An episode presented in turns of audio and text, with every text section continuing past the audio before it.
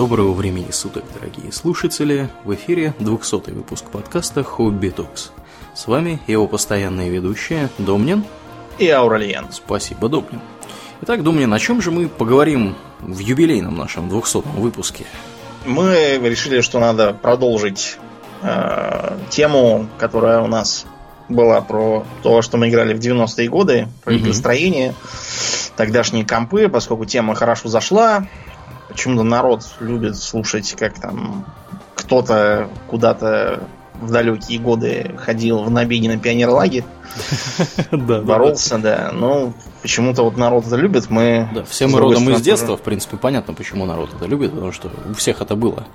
Я так думаю. Может быть, не у всех был набег на пионерлагерь, но как бы, многие были в пионерлагере.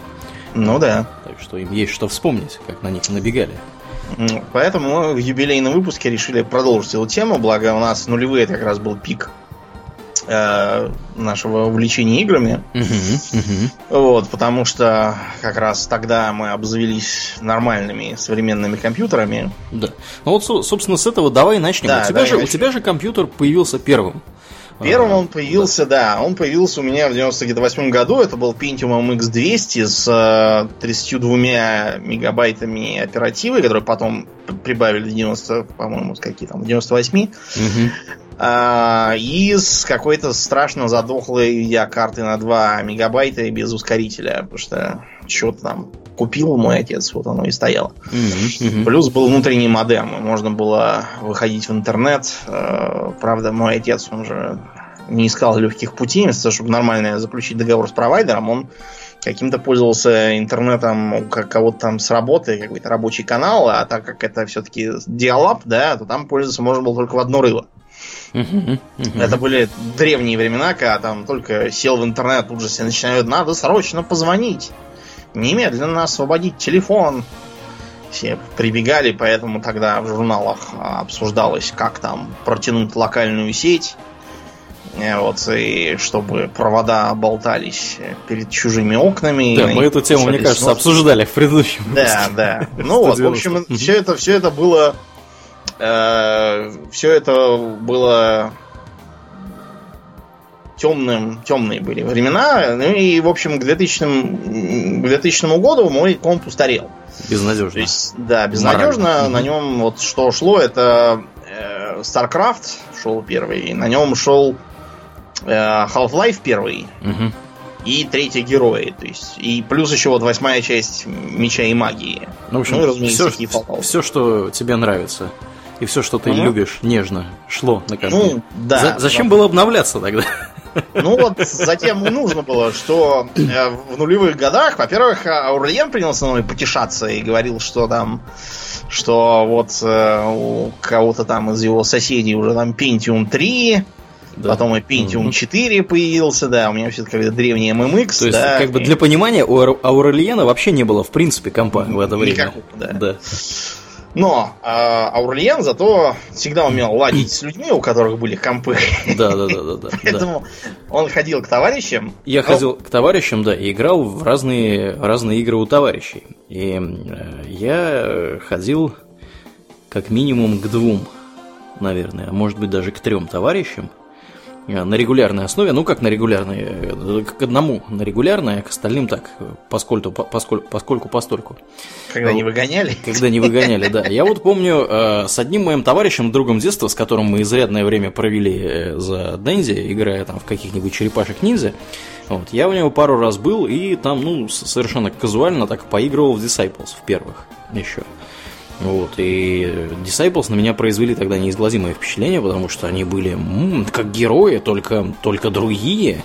Вот, и эм, там, значит, вместо этих безумных там сотен и тысяч да. отрядов в героях, там было всего шестеро, по-моему. А главное, чуваков. что нам нравилось, это то, что они, они же мутировали постепенно с возрастом, да? Угу, угу. И превращались там из каких-нибудь из хомячков, хомячков-берсеркеров. Да, да, да. Или там хомячков-копьеносцев, и надо было решить, во что же их качать. Да, да, да, да, да. То есть там вообще был просто, просто что-то невообразимо крутое было в лице этих самых Disciples. Ну, я не могу сказать, что я, кстати, потом в них играл, когда у меня свой компьютер появился, но тем не менее. Ты зато мне их притащил, я играл во вторую часть в Восстании эльфов. А-а-а. Я до сих пор помню все эти Иллюмиэль! Да, да, да, да, да, кстати, да, да. да. орал эльфийский герой. А там, мне кажется, даже озвучка была русская, правда? Да, там была русская озвучка, и, и тем не менее там некоторые вещи оставались, по-моему, на латинице. Потому что, ну, как бы надо понимать, что мы тогда в языках не особо петрили. Ну, на самом деле, мы уже начинали с тобой довольно серьезно петрить, потому что я, за, когда как раз начали, начались нулевые, я в школе английский, английскую домашку вообще не делал. Я имел такое, такую привилегию, потому что училка признавала, что я лучше наверное, знаю, чем она. Да. Поэтому, да, мне домашку можно было не делать. Под предлогом того, что у меня там родилось двое братьев, и я якобы тяжко занят, но мы, мы все понимаем, что, что речь не об этом, да. Да, да, я, я вам расскажу, как он был тяжко занят. Он был тяжко занят, сидя в своей комнате, закрывая дверь, а его братья кидали э, тяжелые игрушки и кричали ему всякие нехорошие вещи из-за двери, Но пытаясь на войти. деле- на самом деле меня два раза в день пытались припрягать к тому, чтобы я их брал и шел с ними гулять, потому что потому что вот потому, Да. вот и Что это я, я бы не сказал, что я был совсем ничем не занят и ни, Да. никак за ними не следил. Да, ну Мне- помимо, помимо, собственно, э, давай к играм назад Да, подруливать, вернемся. подгребать. Вот, про братьев мы можем про твоих отдельно рассказать, тем более, что я знаю достоверно, что они нас слушают. Да. Мы все их грязные секреты расскажем, да. Как они кидались игрушками в дверь. Да гаражу, если им когда поставили трапецию в коридоре, они придется раскачиваться и молотить мне в двери. Так что Да-да-да. утром в воскресенье дверь распахивается, выбегает разъяренный дом, мне говорят, я же просил, прекратите грохотать по утрам». Так что да, они, ребята, веселые, мы как-нибудь тоже про это расскажем, но давайте Да. вернемся к играм, потому что Да. э, если Аурлиен хорошо ладил с э, людьми, обладавшими компами, к ним ходил играть, мне потом все это пересказывал, то мне приходилось... и у меня такое никогда не получалось, вот, и я из-за этого э, следил за развитием игр путем хождения каждые, каждые выходные в местный супермаркет, и там читание журналов всяких. Ага, то есть там можно было журнал полистать, да? Да, то есть я приходил и я читал. Погоди, Мало погоди. ли, М- Мы же прекрасно знаем, что сейчас журналы продаются запечатанными в пластик. А вот тогда, например, навигатор игрового мира не запечатывали. Мгм. И, и не только его, да. Его то есть точно не запечатывали, я поэтому ходил и читал его, и не только его. Я, я вообще тогда, из-за того, что денег не было, читать что-нибудь хотелось, я, а, ну, интернет, соответственно, тоже не было, где все это сейчас читается. Да, да, да. Я поэтому ходил в магазины и читал. Я и не только игровые журналы, я читал, например, и художественную литературу. То есть приходил в книжные и читал, там стоял. То Меня по- по- пару раз- Да, корректно ли предположить, что все, что ты знаешь, ты прочитал в магазине? Ну, нет, у меня потом уже, потом уже книги и свои были, но много я ходил так, читал, меня там, я периодически уже там в некоторых магазинах опять он, ловите его! И Домин такой убегает. А, В общем, э, я из-за этого знал все, что происходит, знал, что вот там Duke Nukem Forever никак не разработают, и опять там чего-то у них опрокинуло, и что. Э, Diablo 2 ведутся там тяжелые позиционные бои в Ладдере. Какой-то э, мужик из России, игравший за варвара с никнеймом Русбарб, Мгм. э, чего-то там такое наиграл в Ладдере, и его просто прославляли многостраничными э, статьями, всякие рисовали с ним картинки, где э, где Диабло и- избивает варвар в том виде, знаешь, в каком Гитлера били на советских плакатах. Вот, и, и надпись «Не дадим немцам занять первое место в Ладдере». Что-то вот такое вот. Понятно. Я поэтому следил за происходящим, следил за разработкой нескольких серий, которые мне были по нраву. Например, я помню, что читал про третий Warcraft. Мгм. А, э, всякие материалы по разработке, из которых там черт знает чего писали, какие-то взаимоисключающие параметры приводили, говорили, что там будет 6 раз, Потом говорили, что там что-то будут какие-то герои и города. Я думал, как это герои города, как герои меча и магии, что ли. Показывали какие-то ранние арты, на которых я ничего не мог понять. Там были какие-то шатры. Не, видимо, это ранние прототипы орочей базы были. Мгм. А, говорили, что огры и гоблины будут, но теперь они не с орками. Я думал, а как они не с орками? Ну, в общем, страшные дела. Ну, в принципе, Я- это тоже соответствует действительности. Ну, в общем, да. Про шесть раз они что-то маханули. Не, на самом Ну- деле и это даже соответствует действительности. Если взять э, The Frozen Throne, э, не только Reign Ну, of Chaos, а TFT Ну да, да, если посмотреть по компаниям, то да, получится так. Мгм. Видимо, это как раз отражение первых планов. И э, вот в таком, в таком виде я и, я и жил, а Уральян мне э, летом пересказывал, как он играл в Warcraft в первую кампанию, рассказывал, что там э, что паладин бегает э, с такой же скоростью, что и конник. Я не мог понять, как, как это устроена идея с героями. Он мне рассказывал, что там всякие побочные квесты есть в кампаниях. Я Да. просто офигевал от этого. Да, но это было, на самом деле, да, это было прям большим достижением и большим шагом вперед по сравнению со вторым Варкрафтом, потому что во втором Варкрафте единственный квест, который там мог у вас быть, это просто вот был, была цель миссии, да, вам нужно Лотара было Да. куда-то привести, или там, я не знаю, как в первом Варкрафте, нужно было кого-то там из пещеры вы- вывести, найти. Да. Вот. э, И, а, а- а вот в третьем Варкрафте там можно было на, за одну миссию Какого-то грозбух искать для какого-то Да. там крестьянина. как- Какими-то драконьими охотниками дракона стрелять. Мгм. За это получать всякие артефакты, которые что-то там давали. Да. пить бутылочки, там, выбирать прогресс по квесту. Ну и кроме того, меня просто сразило то, что там такой сюжет оказался запутанный Да, да, да. по сравнению по тогдашним временам, да, что вот, что Артас там в конце своей кампании убивает короля Киреноса и начинается кампания за нежить. Это вообще было тогда, скажем так, э, в новинку, потому что раньше кампании в играх, они друг друга либо взаимоисключали, как, например, в серии Command and Conquer тогдашней, Мгм. и каноничной была только одна из них. Либо они по большей части были, в общем, э, каноничными, кроме конца за, за плохих. Или, или наоборот, конца за хороших. То есть в первом Варкрафте каноническая концовка это концовка орков, они разрушают Штормвинд, Мгм. который там выглядел как такой белый замок какой-то квадратный. А вот все, все остальные миссии, в том числе за людей, они тоже как бы были, кроме последней. Последнюю они как бы проигрывают. Во второй части то же самое. Все у орков как, как было в их компании, кроме последней миссии, где они разрушают Лордерон. Потому что там на самом деле их к этому времени уже погнали отовсюду Да, да. и вышибли обратно. Ну вот, и я просто слушал и офигевал. Кроме того, у Аурлиена характерная манера все это пересказывать была про то, что тут Артас прискакал, говорит, все, жопа гному. Вот, после этого мы этим выражением пользовались еще много лет по, по разным подходящим поводам. Обогатились мы знанием этой фразы. Что, что интересно, мы э, это обсуждали частично на английском языке, потому что обсуждение шло, как, когда мы ходили в лес, там, за грибами, ягодами и дровами Мгм. бревнами, да. И мама Аурлия нас критиковала, что мы вместо того, чтобы в дело, обсуждаем какую-то ерунду. Поэтому мы шифровались и говорили на непонятном языке, Да. Да. чтобы нас было не в чем упрекать. Да, ну надо тут еще сказать, что Домнин действовал в условиях э, таких непростых, потому что у него э, нельзя было просто так вот взять и там про каких-то орков, гномов начать рассуждать в присутствии его родителей.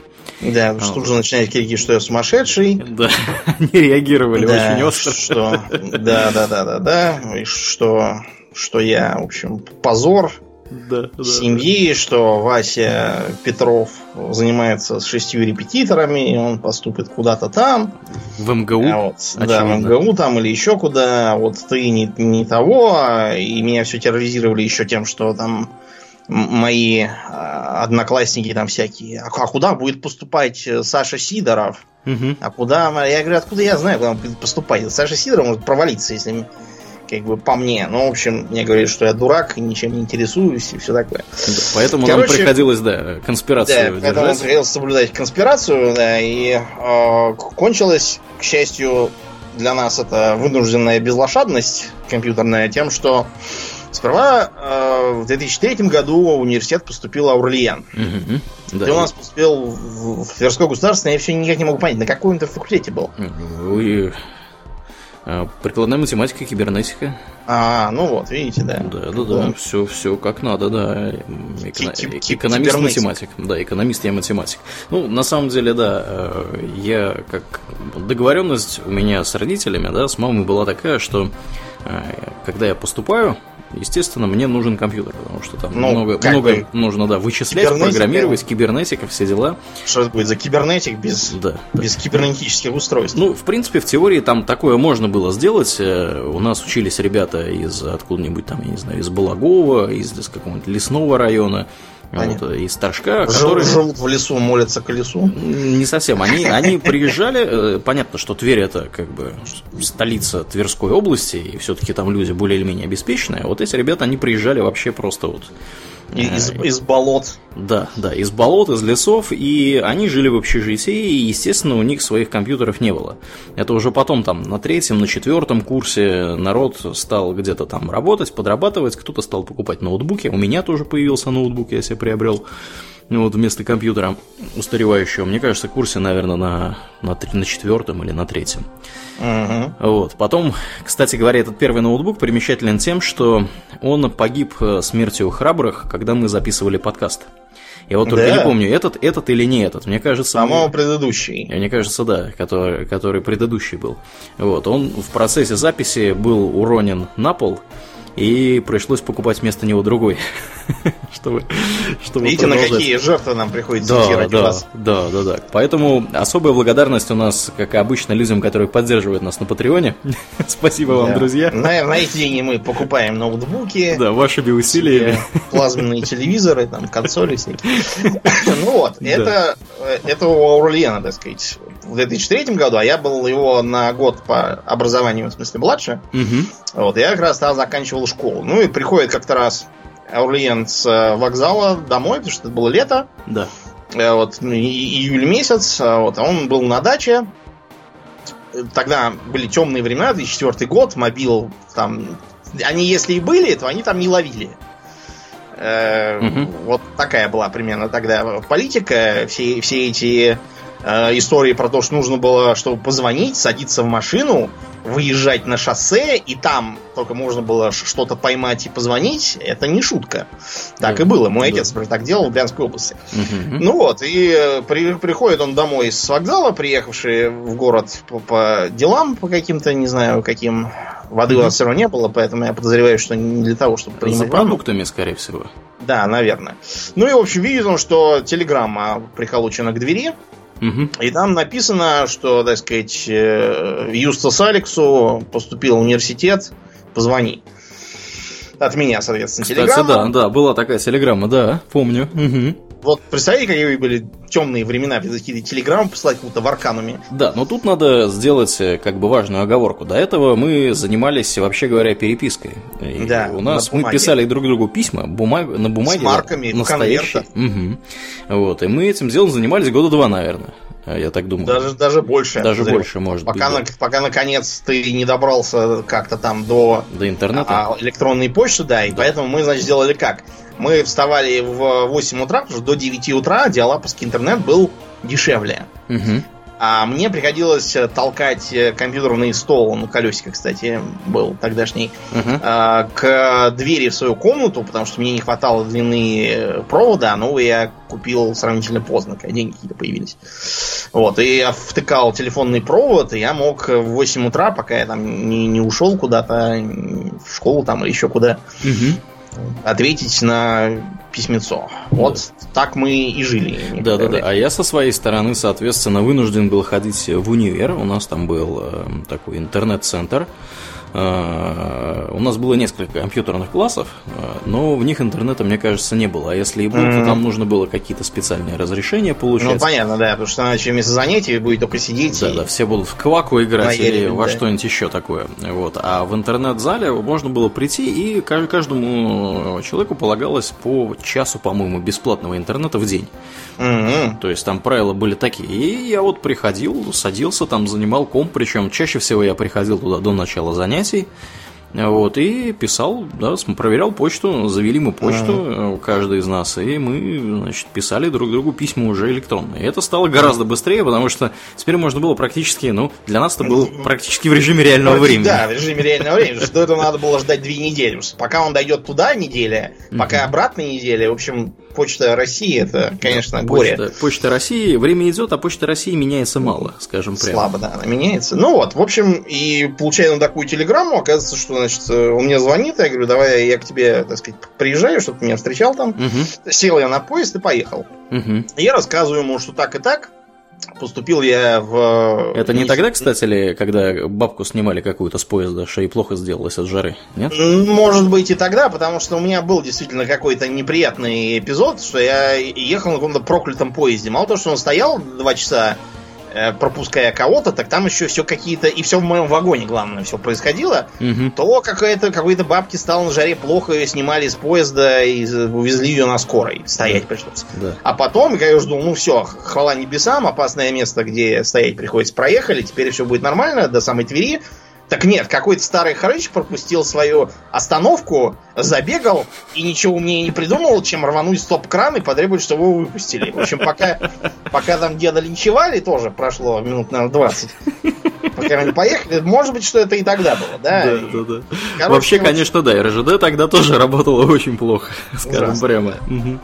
Короче, в общем, приезжаю и говорю, что так и так поступил в Институт международных отношений внезапно, сам да. нифига, да. Мы сделаем на днях, когда будет э, последний звонок у школоты. Мы как раз к этому, наверное, хотим приурочить про образование. Небольшой подкаст. Дорогая да. школота, мы вас любим.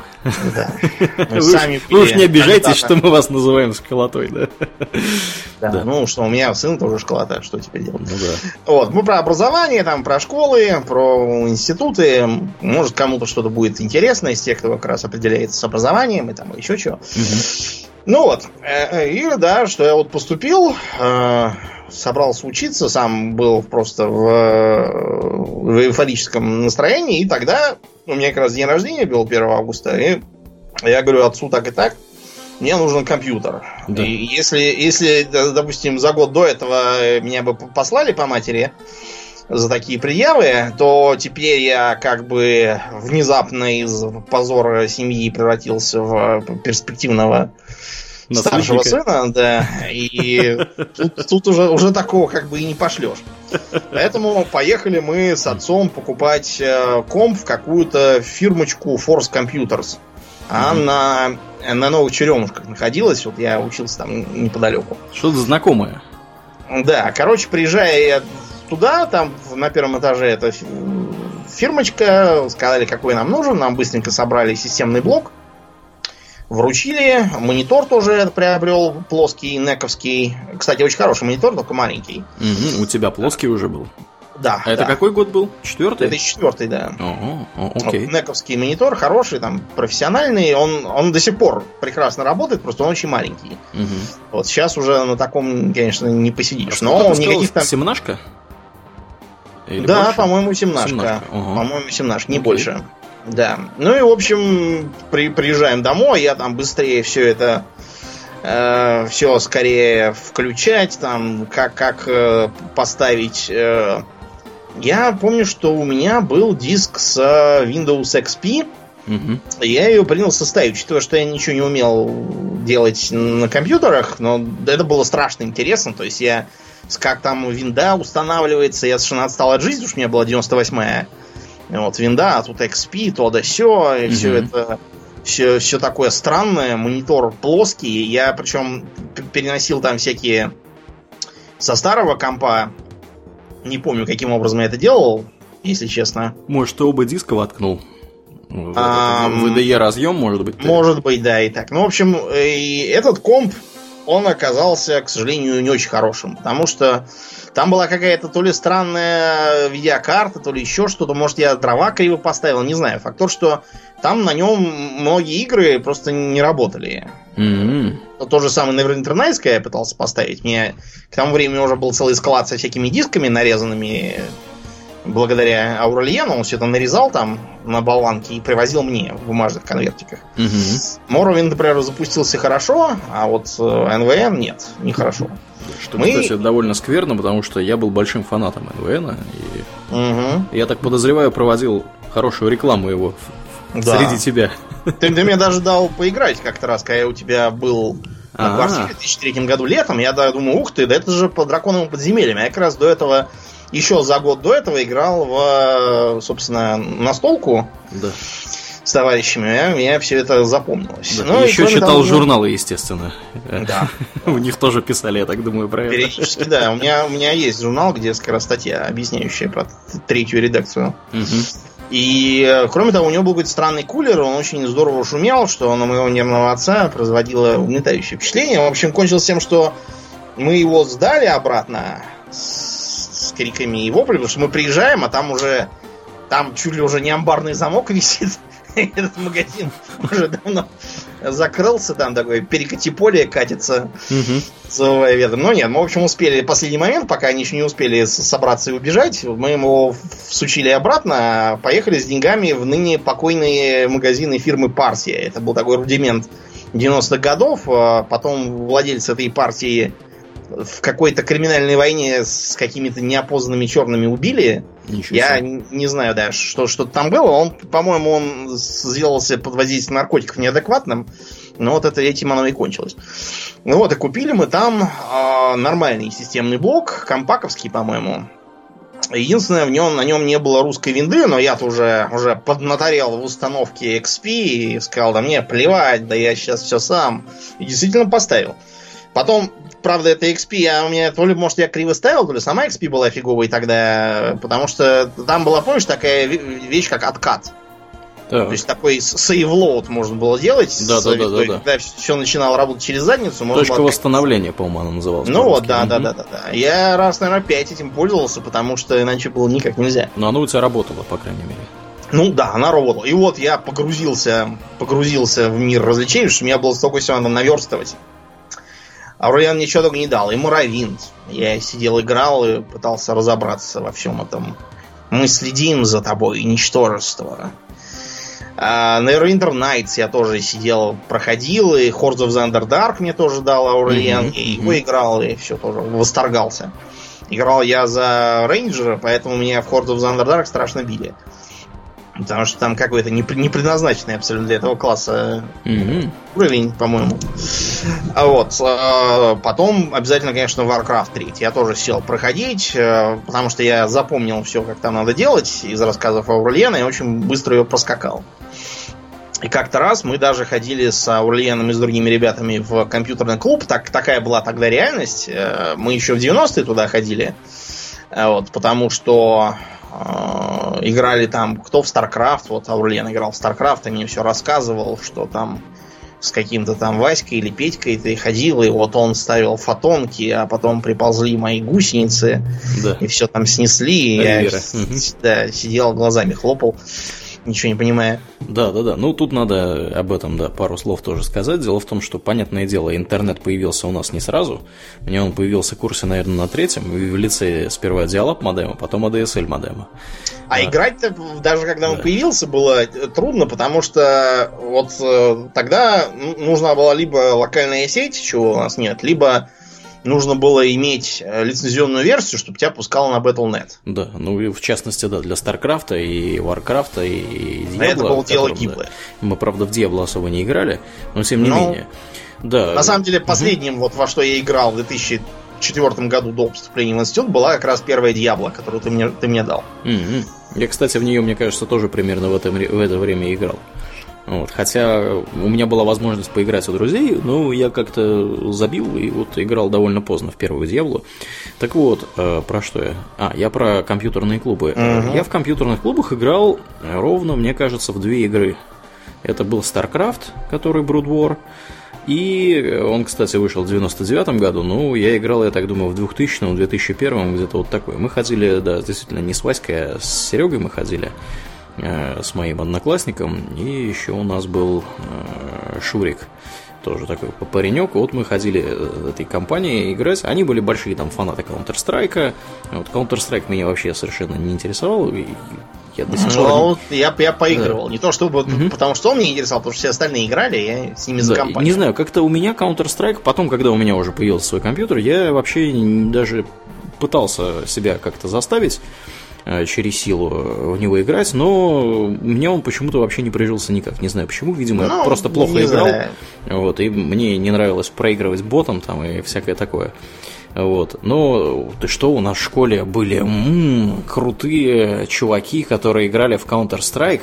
Там была целая история, когда у нас была команда, как бы вот в нашем классе, да, и в параллельных была команда чуваков, которые считали себя очень крутыми. И кто-то из них в запале, э, я уж не знаю чего, может в подпитии, может не в подпитии, вот, э, стал похваляться перед чуваками из другой команды, что да мы вас как детей тут сделаем в Counter-Strike.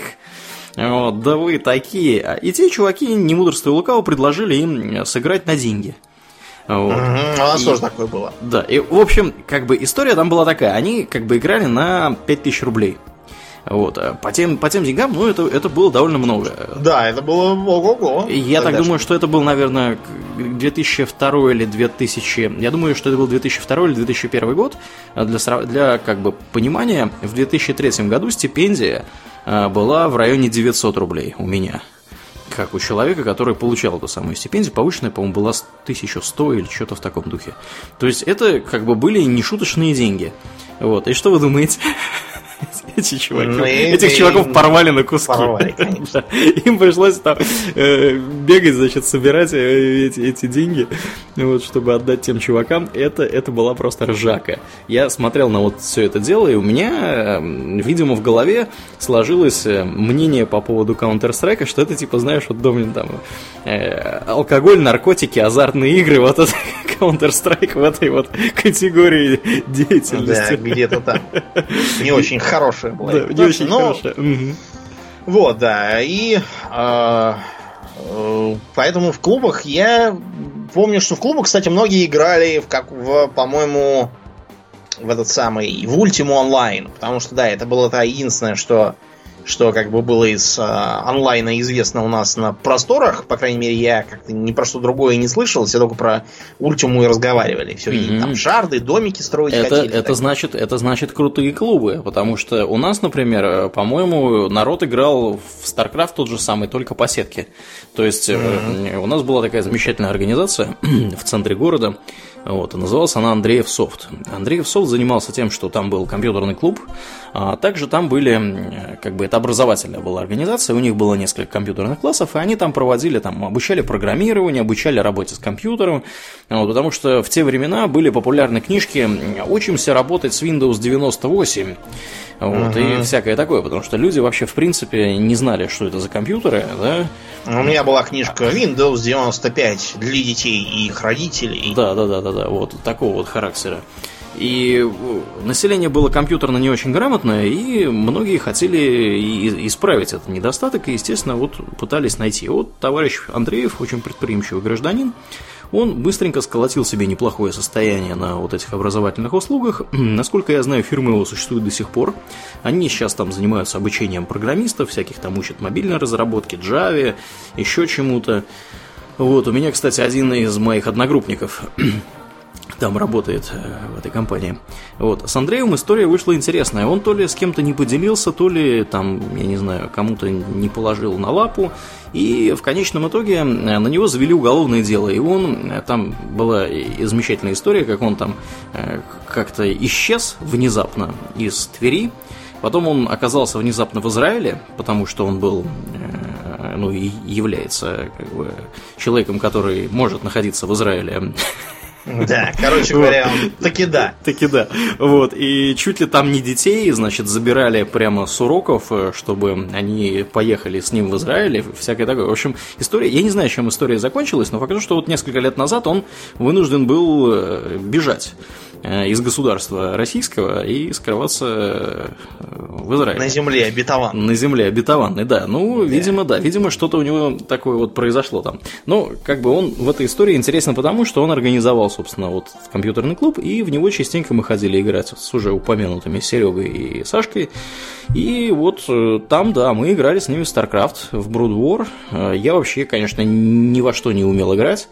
И... Э, но быстро научился. Да, ну, научился, может быть, не супер быстро, но это было прям... Я вот тут недавно, э, у меня мама переезжала из квартиры в квартиру, она, значит, перевозила вещи. Я нашел свой дневничок. У меня, оказывается, был дневничок, и я его вел.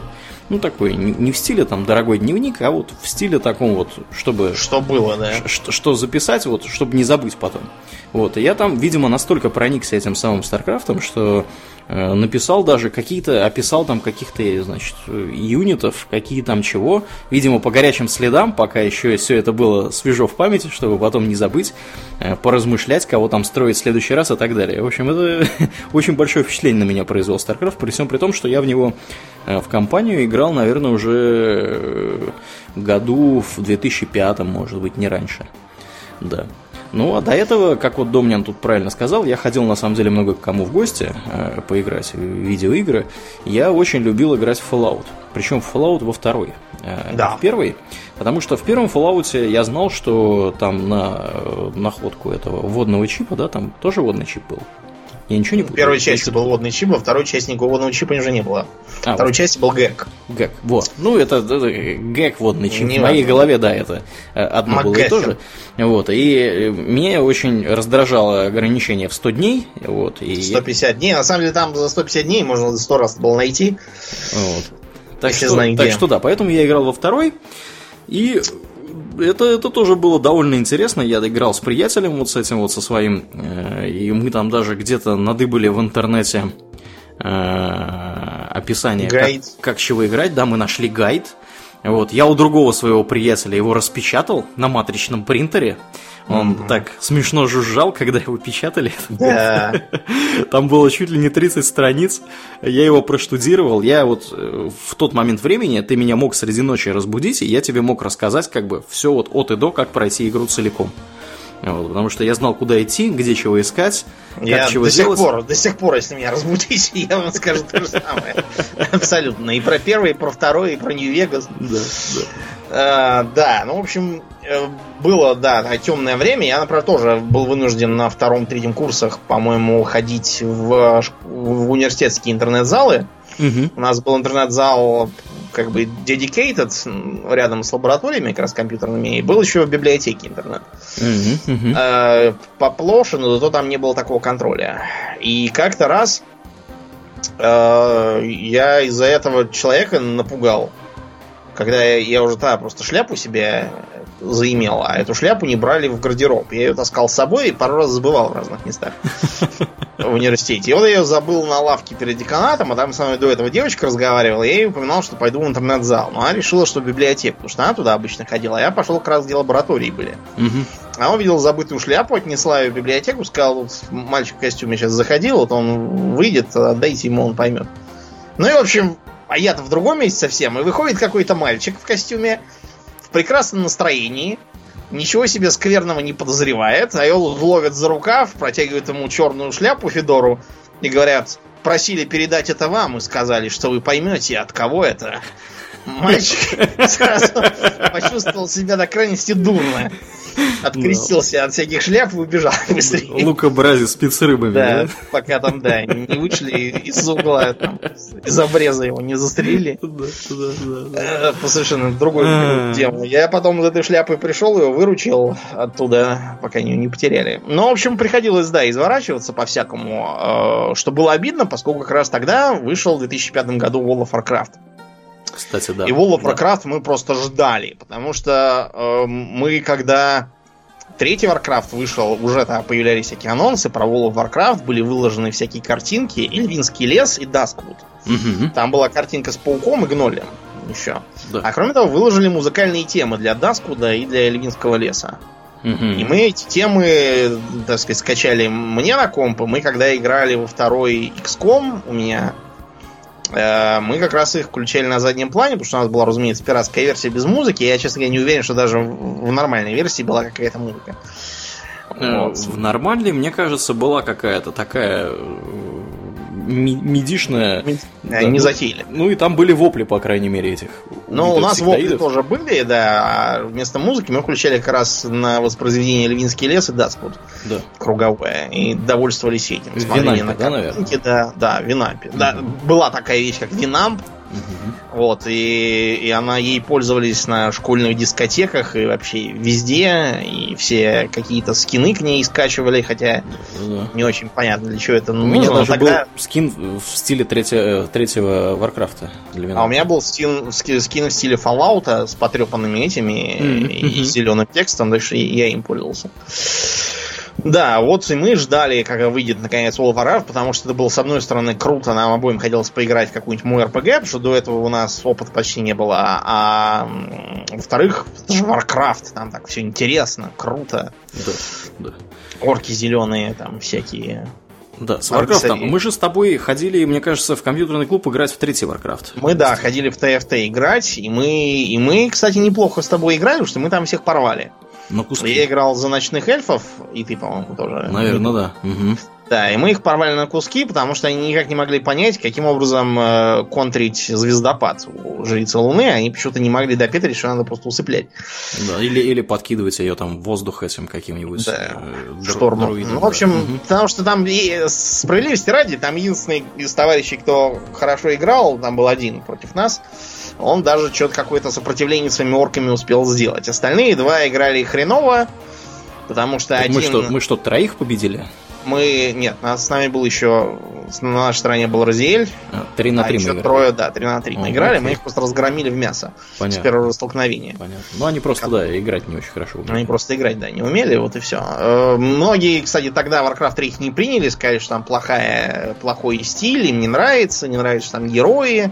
Они хотят, чтобы было как раньше, потому что, вот, э, надо вам сказать, что третий Warcraft, он старался внести новое. Э, во-первых, там были предприняты серьезные усилия по борьбе с Рашем. Uh-huh. Второй Warcraft, в общем, был тем, что породил Раш как таковой. Я помню, что в 97-м как раз читал про, про него тактику, как сделать быструю атаку. Да, слова Раш еще не было, а потом StarCraft это Э, Слово произвел. Да, произвел, Зеркраш и все такое. Mm-hmm. А вот в третьем было решено отойти от наследия, чтобы не получался очередной StarCraft.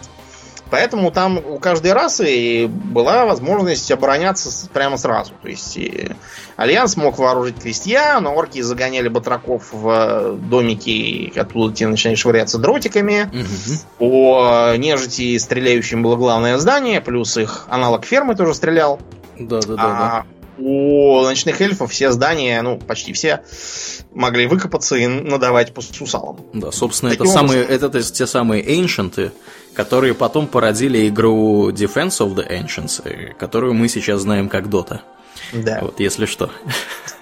Если что, да. Ну и вот э, это многим не понравилось. Э, упор на героев и на, так сказать, менее многочисленные армии с более толстыми юнитами. Угу. Тоже там многие говорили, что плохо. Ну, а, ну, вообще, а мы вот... Да, да, вообще, как бы игра выглядела, конечно, она сильно отличалась по визуальному стилю от э, второго Варкрафта, потому что второй Варкрафт был, он, знаете, такой был карамельно-сказочный.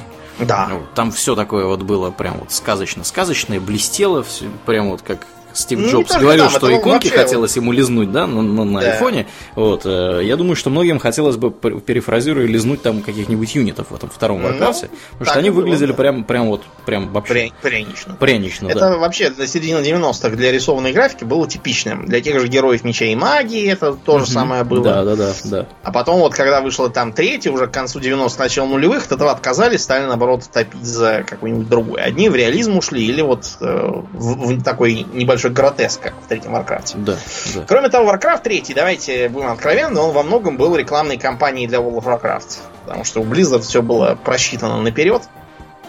Да, третий, вот они... третий Warcraft вышел, э, мне кажется, в 2002 году. Да, а World of Warcraft вышел в 2000... 2005. Он вышел в 2004. Да. Да, он ну, вышел значит, в Америке в 2004 а, а ну да, и, мне и кажется... наши тогда через, через э, австралийские прокси туда подключались. Да ладно, прям через австралийские да. прокси? Ничего Потому что, да, он как в Америке и Австралии, а все остальное придется сидеть ждать. И вот все ломились туда на американско-австралийские эти через вот, такую уловку. Точно, точно. Потому что Северная Америка, да, и Австралия, они в 23 ноября 2004 года были запущены, а в Европе всего в 11 февраля 2005. Да. Ну вот, да, да, да. Угу, угу. И первый у нас опыт с ним был на пиратке. Потому что денег у меня на первом курсе никаких не появилось, и я играл на том, с тем, так сказать, клиентом, который мне дал один товарищ из группы, на одном из пиратских серверов. Несмотря на то, что на пиратках ничего никогда не работало как надо, но я все-таки сумел докачать своего кого там друида, ночного эльфа до, по-моему, уровня наверное, до, до 20-го, то есть я дошел до, Шен, до Шенвальского леса. Угу, угу. Многие квесты не работали, друидское превращение не работало, ничего не работало, но тем не менее, каким-то образом я в это играл, и я просто офигевал от того, что от того, как, каковое оно все, и как, как все круто, и думал, были бы вот деньги, играл бы на... Да, я тебе более того скажу, ты не единственный, кто офигевал от того, как там все круто, потому что я не так давно читал Э, воспоминания одного из чуваков, который был э, сыном военнослужащего и жил где-то в военном городке на севере, то ли там в Северодвинске, то ли еще где-то. Или просто как, или там, я не знаю, станция слежения какая-то. В общем, там было закрытое такое вот территориальное образование, небольшой городок военный. И они организовали сетку. И этот товарищ прознал как-то про существование World of Warcraft, где-то добыл себе сервер, и э, организовал сервер этого самого World of Warcraft в своем военном городке и собирал э, по 100 рублей с носа со всех. Mm-hmm. Вот. Он быстро нарубил бабла, потому что, как бы, ну, а как еще развлекаться, да? У вас военный городок, вы там э, сидите безвылазно, развлечений никаких нету, кино нету, театра нету, вот, э, ни, ничего нету, никуда не сходить, даже цирка никакого. Вот. Э, поэтому, когда все приходили с работы, естественно, как бы нужно было как-то развлекаться. Там по ящику два канала канала, если ловит, и то хорошо. А тут можно поиграть в World of Warcraft. И народ прям охотно ему заносил бабло, кто-то ему там чуть ли не за год вперед заплатил.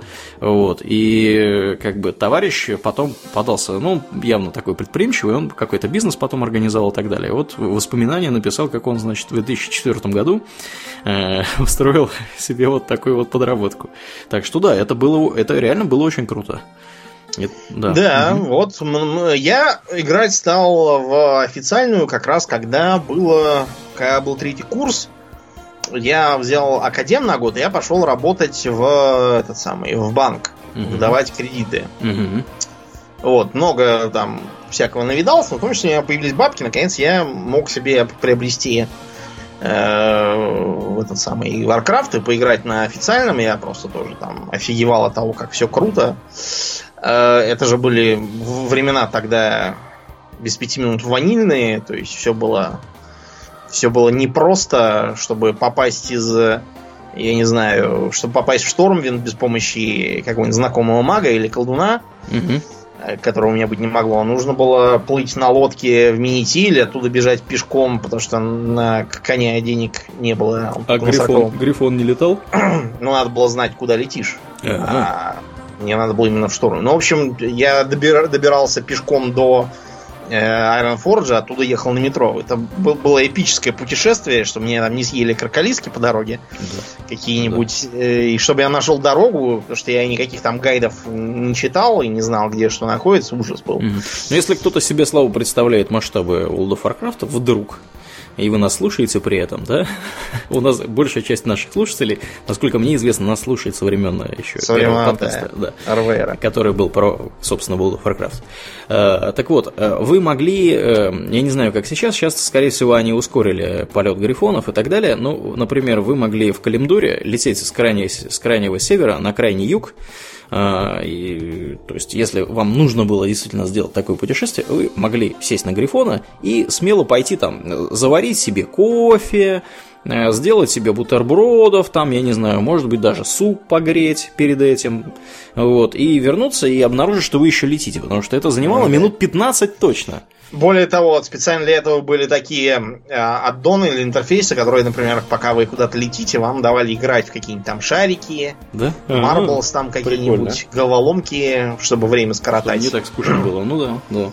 Ну вот, такое вот было, да. Мгм. Ну вот, да, и... э, Естественно, он что- мне все, все уши прожужжал про этот World of Warcraft. И рассказывал Да. мне, как, какие там есть классы, какие там есть, значит, э, кем там можно играть, какие расы, всякое Куда такое. ходить, всякие инстансы, Да, рассказал, как да. ходили в Black Phantom Deeps, какая там гильдия. Да, да, да. Да, это было, конечно, время великое, все казалось таким большим, великим и страшным. Да, а через год и я приобщился, правда? Да, Ведь да. Я правильно помню? Правильно, потому что через год он ко мне приехал на... На практику. Да, на практику, на пару месяцев он у нас прожил Да. зимой. И вот он привез с собой ноутбук, как раз так купленный. Да, Я тот, ему тот самый, подарил- который потом был уронен. Да, я ему подарил, как раз тогда у него был день рождения, ему подарил э, коробку World of Warcraft. И вот мы сидели вдвоем Да, да. на соседних столах у меня в комнате и играли в World of Warcraft на пару. Мгм. Вот, было очень свежо такая, си- сидишь, сидишь рядом и играешь. Да, я не помню, почему мы стали играть. Э, У меня до сих пор есть этот персонаж. Он находится, и, и я не помню на каком серваке. Я охотник был, если я правильно Э, помню. У меня охотник был. А, кстати, может быть... Нет, мне кажется, у меня был разбойник. Мы оба играли Ну, значит, разбойниками. разбойник. Мы, ты играл разбойником п- повыше уровнем, а я играл разбойником пониже уровнем. Мгм. Вот. Он на каком-то сервере вообще находится э, очень странно. А, с Джол не Руби, я так подозреваю. Да, правильно ты говоришь. Вот. А потом мы стали играть с тобою вместе уже на, собственно, том, котором мы сейчас оказались. Это Fair. Да, Да. и вот э, как бы представьте себе, да, я прихожу там с практики, что-то там делал целый день, вот, садимся мы с Домнином, значит, во-первых, это все выглядело как? У меня было, э, мне нужно было установить всю эту шарманку, потому что вся эта шарманка э, занимала 4 CD-диска. Ну Вот, как бы понятно, что в те времена клиент утянуть через интернет было невероятно сложно. Вот. DVD-диски стали продаваться позже, и у меня еще вот есть где-то дома, э, если не выкинули при переезде, раритетная вот эта коробка с четырьмя дисками. Вот. И я все эти диски там, значит, э, пока там все их поставишь, пока все там скопируется. В общем, я так думаю, что, наверное, один вечер как минимум я потратил на то, чтобы все это установить вообще на ноутбук. Потом ноутбук, естественно, стал взлетать при запуске вентиляторами, там все шумело и свистело и так далее. Вот. Но, тем не менее, запускалось и работало. Мы с Домнином, мне кажется, часов до двух или до трех ночи сидели и играли в этот самый World of Warcraft. И, конечно, это был просто снос башки. Потому что э, игры такого характера, вот именно когда у тебя вокруг тебя бегают другие люди, вот, и я такого как бы раньше в принципе не видел. Мгм. И это, это было очень круто. Там можно было кому-нибудь подойти, там что-нибудь поговорить, там, или что-нибудь совместно сделать. Или вот Домнин помогал мне, например, там прокачаться. Вот на Телдрасиле мы там бегали, Да. вот, делали какие-то квесты, и причем как бы э, в те времена не было в World of Warcraft вот этой вот классной Ни карты. указателей, да, И ничего даже, не было. Даже, мне кажется, фот, фотбота, мне кажется, даже не было Домнина. Нет, нет. Так это говорите там, иди к западу там от, э, от такой-то деревни, и ты Да. идешь, оказывается, что там не совсем к западу, а к северо-западу. Да. Там ты, ты- ты- тебе сказали идти в такую пещеру, ты вошел совершенно в другую, как оказалось, Мгм. где ничего нет. Вот. Ну, в общем, это были, да, времена, я его вот водил, показывал ему что куда. Да, и я причем быстро достаточно заметил, что вот э, без да, то есть с Домнином еще более или менее нормально получалось довольно быстро. То есть мы шли куда надо, делали там что надо. У Домнина феноменальная память, он помнил все квесты, вот где чего искать. А потом, когда я уже стал играть без него, там через некоторое время, вот когда с практики уехал, я понял, что это очень геморройная задача, потому что там нужно действительно искать что-то, где-то ходить. Но мне кажется, уже вот тогда мы озаботились этим вопросом и нашли, наверное, Thoughtbot. Thoughtbot это был такой веб-сайт, в который можно было забить э, название там, или номер квеста и посмотреть вообще, где Что чего. там, Да. чего, зачем. Какие разные там предметы, потому что тогда можно было найти всякие э, какие-то вещи, которые были вроде как не трэшем, но понять для чего они нужны было нереально. Вот. Ну Вот, да, можно было посмотреть, что это и зачем оно. Да. Это мне... сильно, сильно помогало. Да. Мне эта шарманка настолько понравилась, что я подсадил свою будущую жену даже на нее. Э, вот Арна, она тоже играла с нами. И мы, вообще говоря, долгое время э, Втроем? Да, наверное, примерно год как минимум, а может быть даже полтора играли втроем. Э, ну, как играли, практически каждый день мы играли. То есть да. мы ходили... Вечером. Значит, да, а это были времена... Мне кажется, это уже были времена Лич Кинга.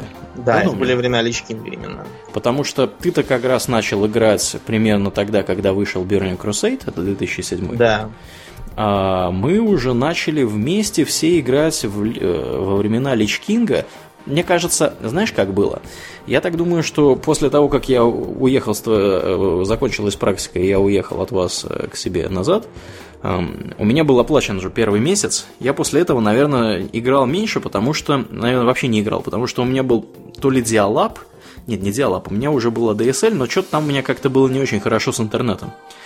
Вот. И я некоторое время не играл, а уже потом мы стали играть все вместе втроем, и вот играли, да, мне кажется, года полтора примерно. Потому что я помню, как сейчас, как я нарезал круги по Скалозарскому бассейну и собирал саранитовую руду. Да, да, был такой. Вот, в общем, да, так что с World of Warcraft у нас связаны самые приятные впечатления того времени. Да, Но благодаря, благодаря World of Warcraft, вообще говоря, этот подкаст появился. Да, да. Потому что, что в 2011 году мы как-то прониклись идеями э, подкастинга и организовали подкаст Russian World of Warcraft Radio. Который, который вот я, я не знаю, он меня туда сагитировал, я не мог понять, кому нахрен все это будет нужно. Да.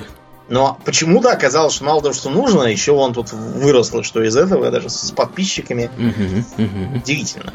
Да, ну, на самом деле, если там подумать, то ничего удивительного в этом нет, но это для другого разговора тема. Да, да.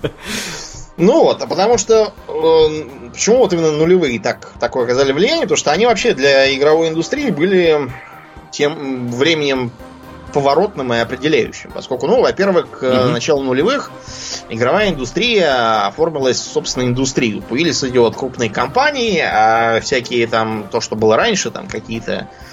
Вот я недавно перечитывал статью про э, id Software, там про Кармака, всяких там про Ромеро, uh-huh, uh-huh. которые делали Doom, там Quake, первый, второй. Вот у них э, студия выглядела как э, какой-то лабиринт э, с разными компаниями, везде какие-то коробки от пиццы, кока-колами, там бутылки пустые, ходят какие-то странного вида люди с длинными патлами. Тот же Ромеро там себя позиционировал как какую-то рок-звезду. А, потому что вот разработчики игр, они такими были. Покупали себе красные Феррари, какие-то... Тот же Ромеро до того увлекся, что все эпатировал публику, э, грозился там всех опустить игроков своей новой мега-игрой. Разумеется, вся эта его игра провалилась, так что он с тех пор сильно присмирел. Сидит со своей бабой, делает игры. Он, он удачно женился, потому что... Ну, в общем, да, такое было время, 90-е, вот, э, игры были искусством скорее, чем индустрией, а с, с нулевых все это стало а, именно такой на индустриальный бизнес, да. да, да, да. Ну Появились... и, кстати, кстати, вот интересное наблюдение, что с начала 2000-х это стало все на индустриальные рельсы и стало серьезным бизнесом.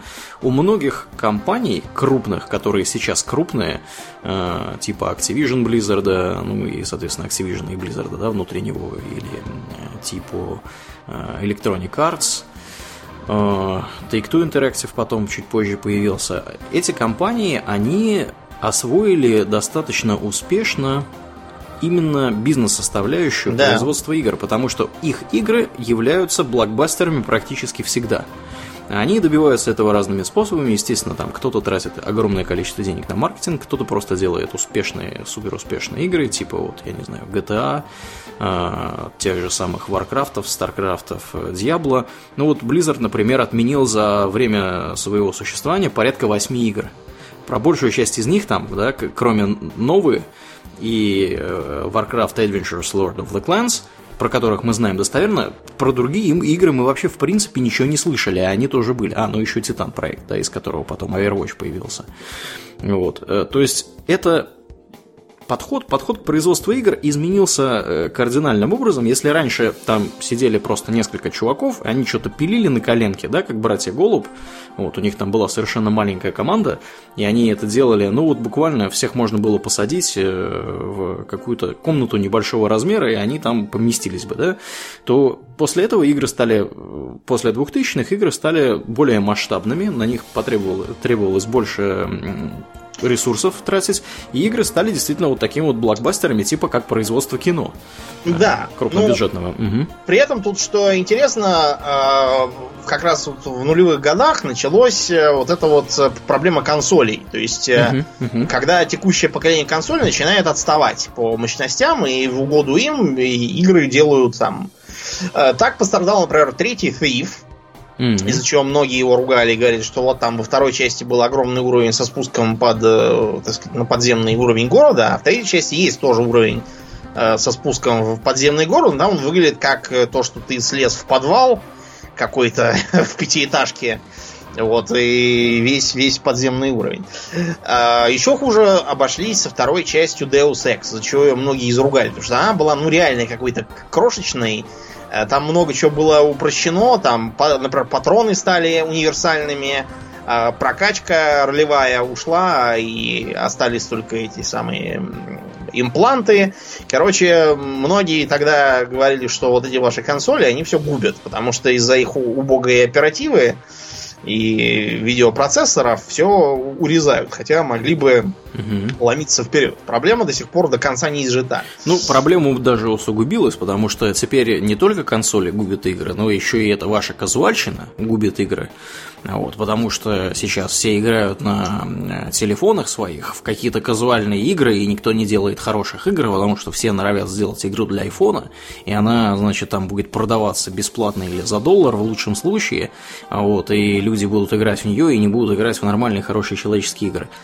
Такая проблема тоже некоторыми ну, товарищами на, озвучивается. Это, это, кстати, тоже тогда же поперло, потому что, ну, во-первых, э, случилось э, пришествие маркетологов. Да, да, да, да. Вот. да. Из- из-за того, что а, игра стала собственной индустрией, начались... А, и мы не говорим, что маркетология это какая-то вредная там какое-то буржуазное лжеучение, да? Нет, это важное дело, чтобы выяснить, почему люди покупают там яблоки, но не покупают груши и все такое. Это тоже полезно. Но когда маркетология начинает э, превращаться в какую-то вещь в себе и э, действовать как э, некий черный ящик, в котором что-то, какие-то идеи генерируются ради того, чтобы оправдать свое существование угу. и потребовать бюджета. Вот это начинаются тогда неприятности. Потому что, во-первых, Я маркетологи... тебя поправлю, кстати, маркетинг, а не маркетология, в нашем конкретном понимании. Ну, то, о чем мы сейчас будем говорить, да, да. Потому что, во-первых, маркетологи начали разводить э, теории которые, как правило, провалились со страшным треском, но успевали наделать э, дел. Вот, например, в начале нулевых как раз появилась теория того, что есть э, потенциал для расширения рынка, и этот потенциал представляет собой так называемых казуальных игроков. Угу. Вот как раз та появилась это, это сам термин и идея. То есть Значит, 90% потенциальных покупателей это казуалы, которые там, ну так, там поиграть, что-то пиво-пиво, быстренько пройти и новую купить. А 10% вот хардкорщики, которые там 20 раз будут э, создавать персонажа, высчитывать там всякие параметры. Убиваться и, и начинать да, заново. Убиваться, начинать заново, там все это вдумчиво проходить, чтобы там были всякие что там можно было пятью разными способами игру пройти, и вот это вот все. Ну, в общем, поэтому из теории следовало что? Что на хардкорщиков вообще можно наплевать и делать вот как случилось со вторым Deus Ex. Все сделать попроще, там, что пиу-пиу, мыльное кинцо. Угу. И вы понимаете, да, чем это кончилось? Мы до сих пор расхлебываем то, что периодически ради там всяких э, криворуких э, все делают слишком простым. Игры делаются такими, чтобы них было нельзя проиграть. То есть вообще можно там делать что хочешь. Тупить, идти не туда, стрелять мимо. Ты так или иначе ты ее просто пройдешь, потому что ты ее как бы играешь. И, и это уже само по себе достаточно. То есть получился такой как бы диетический продукт, что ли, да, который главное купить, а все остальное за тебя должны делать делать и развлекать. Ну, а смотри, такой, Домнин, здесь ситуация какая? Э, естественно, никто не занимается благотворительностью. Люди, которые э, финансируют э, разработку этих самых игр, они хотят получить какие-то финансовые результаты, так сказать, в результате. А, и поэтому они, естественно, пытаются окучить как можно большее количество игроков. Мы можем называть их как угодно, казуальными, там, я не знаю, еще какими-то. Но, тем не менее, если эти люди игру купят и принесут свои денежки, издатель и разработчик, они озолотятся. В основном, конечно, издатель, в меньшей степени разработчик. Поэтому, как бы понятно совершенно, куда все это двигалось. С тех пор, как это стало серьезным бизнесом, и на этом стали строить э, состояние, и компании эти стали торговаться на NASDAQ, естественно, все стремятся сделать так, чтобы игры выходили регулярно, игры э, были достаточно интересные и достаточно апеллирующими для большой аудитории. И, естественно, эти игры должны как бы нравиться максимальному числу людей, и чтобы эти люди принесли, так сказать, свои деньги и заплатили за эти игры. И, и это получили породило... то, что получили. Да. да, это породило, например, ту сериализацию, которая сейчас многие недовольны, говорят, вот там Mass Effect сделали Андромеду, там чисто как сериал, без души. Другие там говорят, а вот смотрите, как Ubisoft делает. У нее Assassin's Creed уже там про какой-то Египет обещают сделать да, скоро. Да, да. Уже там про что только не было. И каждый год выходит по Assassin's Creed. Они, слава богу, сейчас сделали, так сказать, паузу, потому что иначе что-то уж совсем все стало каким-то слишком уж... Call of Duty с Battlefield. Да, Call of Duty с Battlefield тоже понеслись э, в ту же самую степь побыстрее. Ну, Battlefield, давайте будем справедливы, там все-таки там первая часть, они там, вот, я имею в виду первая вот это вот Battlefield, который про Первую мировую войну новый. Ну, все равно, Домнин, я просто про, про них вспомнил, потому что это игры, которые выходят регулярно раз в год, вот, и э, как бы собирают изрядное количество денег.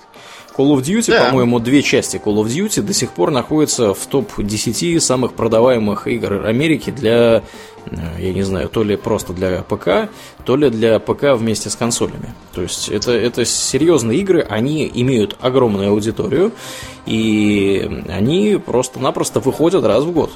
Ну вот, и, вот, и при этом тот же самый Call of Duty, он такой, как бы, вот сюжетный, по крайней мере, он там такой полукино. То есть ты бежишь вперед, там, ура, мы ломим, враги изображают, что они, типа, тебя пытаются убить. На, на самом деле, понятно, что такая декорация. Угу. На самом деле, это ты их там всех порешишь. Я помню, что когда вышел Modern Warfare, вот этот вот отец современной линейки, угу. э, там, чтобы побеждать, надо было просто идти вперед. Дело в том, что враги переставали респауниться, когда ты наступал на определенную как бы точку. После этого считал, что ты их всех победил, они переставали появляться, и можно было их перестрелять наконец. А если просто стоять и, и перестреливаться, они будут все время новые прибегать.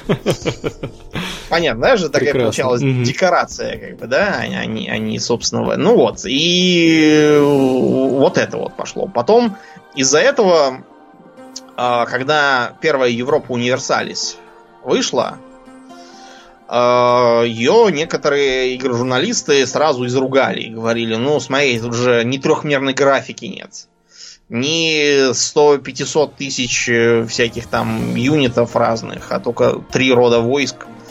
Вот, и никакой там, не знаю, никаких свистелок там и мигалок, ничего нету. И, даже, по-моему, трехмерный ускоритель не надо было. Ничего себе. И вот. Пришлось им заткнуться, потому что все мы знаем, что именно с первой Европы Универсалис началась слава компании Paradox, угу. которая до сих пор радует. И Paradox, они как раз э, наперекор вот этой вот маркетинговой шелухи, они заняли такую вот нишу издательства, которое издает умные игры, в которых там всякое интересное, сложное, там для тех, кто думать любит, для стратегов, которые, которые не пугаются сложностей. И вот кстати, шведская Христ... компания сидит в Стокгольме. Да, да, шведская. Ну вот, они, видишь, они взяли под свое крыло э, чуть ли не всех, кто э, что-то подобное делает. Ты только недавно упоминал, например, что э, они к себе, так сказать, э, приютили... Кого они там приютили-то? Чуваков, которые Survivor Mars делают? Да, да, да, да, да, этих самых, которые Тропик раньше делали. Да, да, да, да, да. Это абсолютно, да, абсолютно э, ожидаемо было. Так что этот, э, маркетологи, кстати, тогда за это пытались уцепиться тоже и делать, наоборот, слишком уж замудренные и сложные игры. Э, тогда вышел, по-моему, третий Мастер of Orion, который был настолько заумным, что он как-то, знаешь, сам в себя играл, а тебе требовалось только нажимать кнопку конец хода, а все, все остальное там проще было оставить на откуп компьютера, он как-то сам сам с собой играл. Это получалось не очень. Да. Тогда же, кстати, пошла вот эта вот э, э, идея того, что надо обязательно выпускать крупные игры ко всяким нам праздникам. Да, да, да. Когда, да. помнишь Vampire э, Bloodlines, да? Угу. И игра, в которой значительная часть игрового процесса заключается в том, чтобы забежать в магазин, поговорить с человечком, убежать из магазина.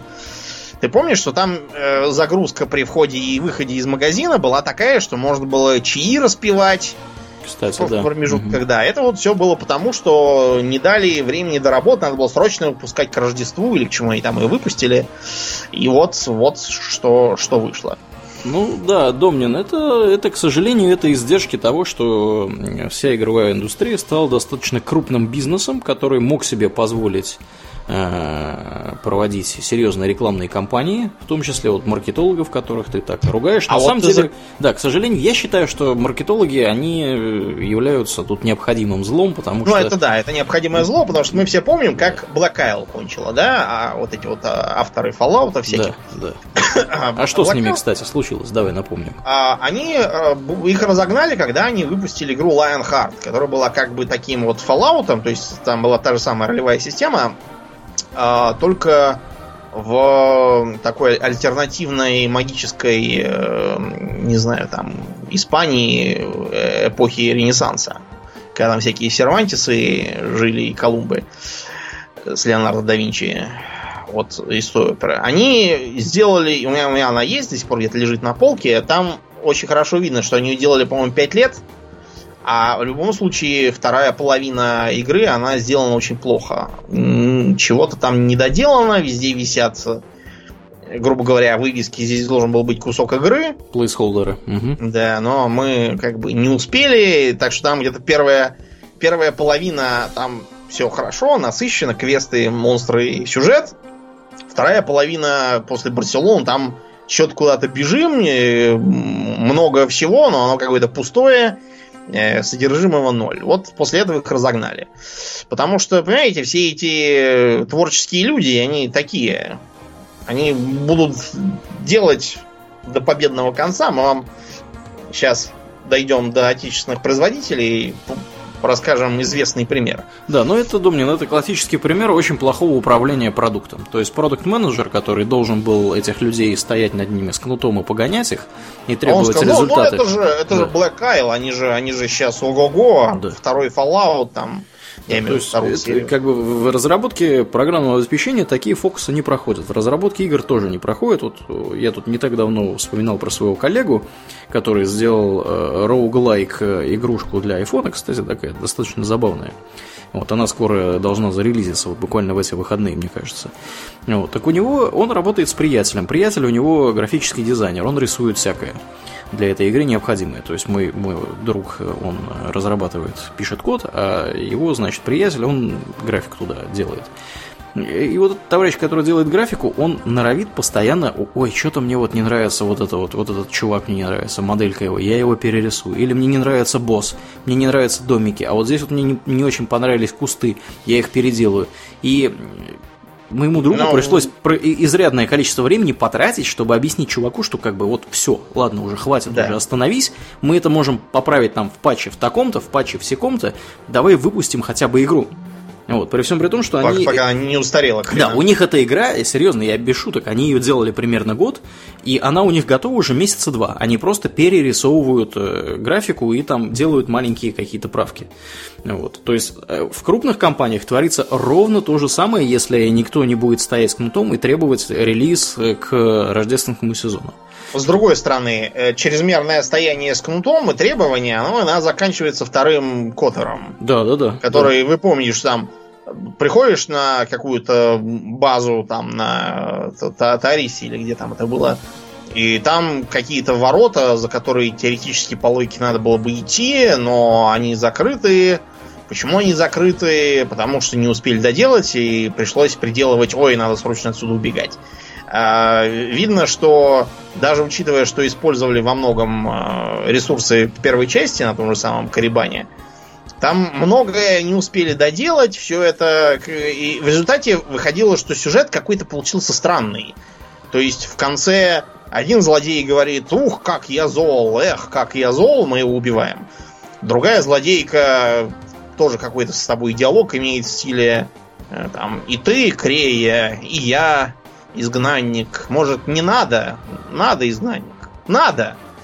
И надо ее убивать. Что, чего, почему? Вот видно, что не успевали доделать, поэтому получилась какая-то не, непонятная ну, вещь. Это, да, это Домнин из серии, что если мы не сделаем хотя бы вот так, то мы не, вообще... Не будет никак. Не будет никак, да. потому что деньги кончились, а как бы продукт еще не готов. Да.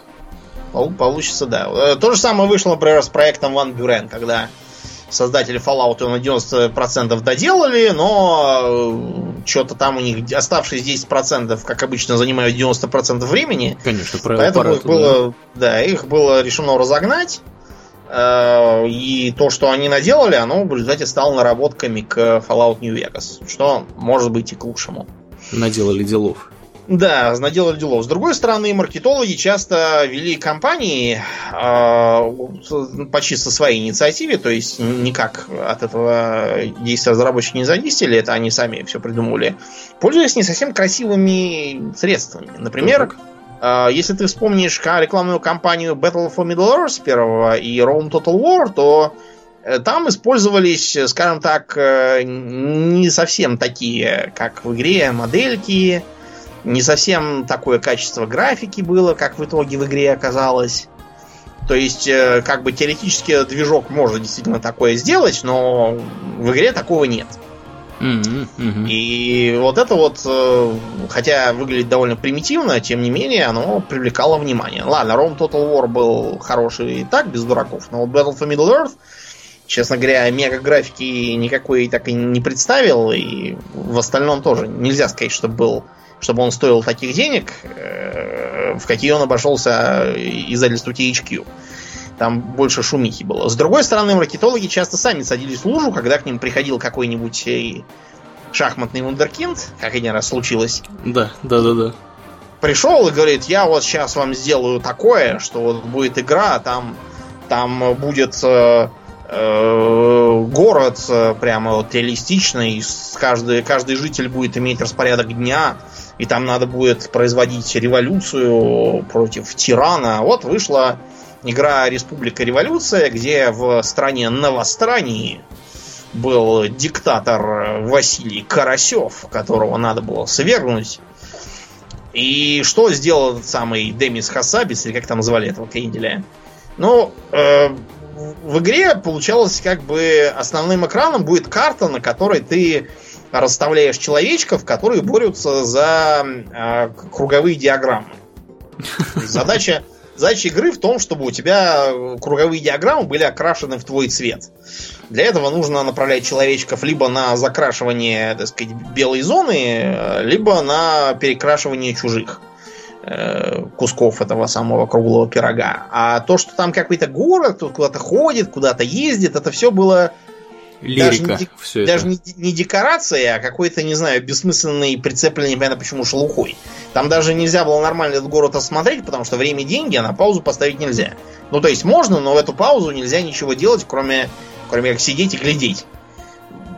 В общем, вот поэтому так вышло. Потом можешь вспомнить дядю Петю Малине. Малинье, как он там. Да, да. Дядя Петя Э, когда делал Fable, он столько всего наплел, что там будут какие-то растущие деревья. В реаль, чуть ли там не в реальном времени все это будет расти, там рождаться, стариться и помирать все будут. В результате оценки у Fable были как бы поляризованные. Те, кто не читал обещаний дяди Пети, вроде как, меня. Как я, да. Угу. Да, они говорили, хорошая игра, очень весело, здорово, с душой. Те, кто читал, говорили, нет, все не так. Обман. Как, Нам обещали Обман. совсем другое.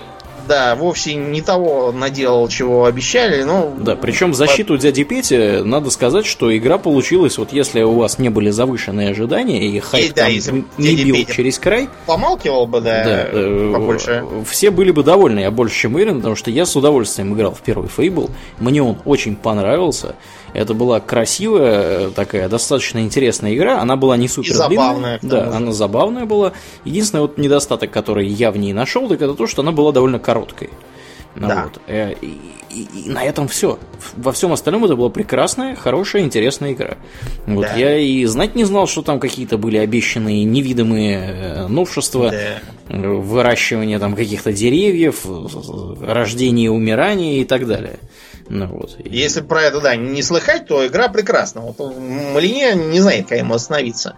С другой стороны, э, те же самые маркетологи регулярно объявляют что-нибудь устаревшим. И начинают это хранить. Э, у них это постоянно выглядит следующим образом. Они говорят, там, э, пошаговые игры устарели, мы не будем давать на них деньги. После этого какие-нибудь смельчаки там делают, я не знаю, что к э, легенду о рыцаре, допустим, King's Bounty, которую у нас сделали в России. А, они говорят, а, ну это, это исключение было. Там, или там Disciple старые выходят, они, да, это исключение. Mm-hmm. И вот пока там игр 5 не выйдет в похороненном жанре, они так и будут продолжать упираться и говорить, нет, денег не дадим. Почему они это придумывают, вот не, неизвестно. То есть то, что пошаговых игр никогда не бывает много, они такой сравнительно малочисленный жанр. Вот, может быть, поэтому они на них постоянно нападают. Неизвестно. Неизвестно, от чего они это выдумывают, почему-то вот так. Кроме того, маркетологи очень любят э, наседать на разработчиков. Ну, сейчас это уже изжили, но вот в нулевых как раз было. Требуют там, а почему у вас 5 родов войск? Давайте сделаем 8. Выходит, что родов войск по-прежнему 5, плюс сделаны еще 3, которые абсолютно не нужны. Или, или откровенно вредны потому что сделать их пришлось по, по заданию начальства, а на балансировку дополнительную они, разумеется, ни времени, ни сил не выделили. Поэтому получается не пришей кобыли хвост. Э, из этого, например, можно, как пример, вспомнить Oblivion. Потому что в Обливионе многие, например, знаки зодиака, которые надо было выбирать при генерации персонажа, там они делились на три вида. Те, те которые там необходимы при определенном билде, те, которые бесполезны при большинстве билдов, и те, которые откровенно вредны при всех билдах.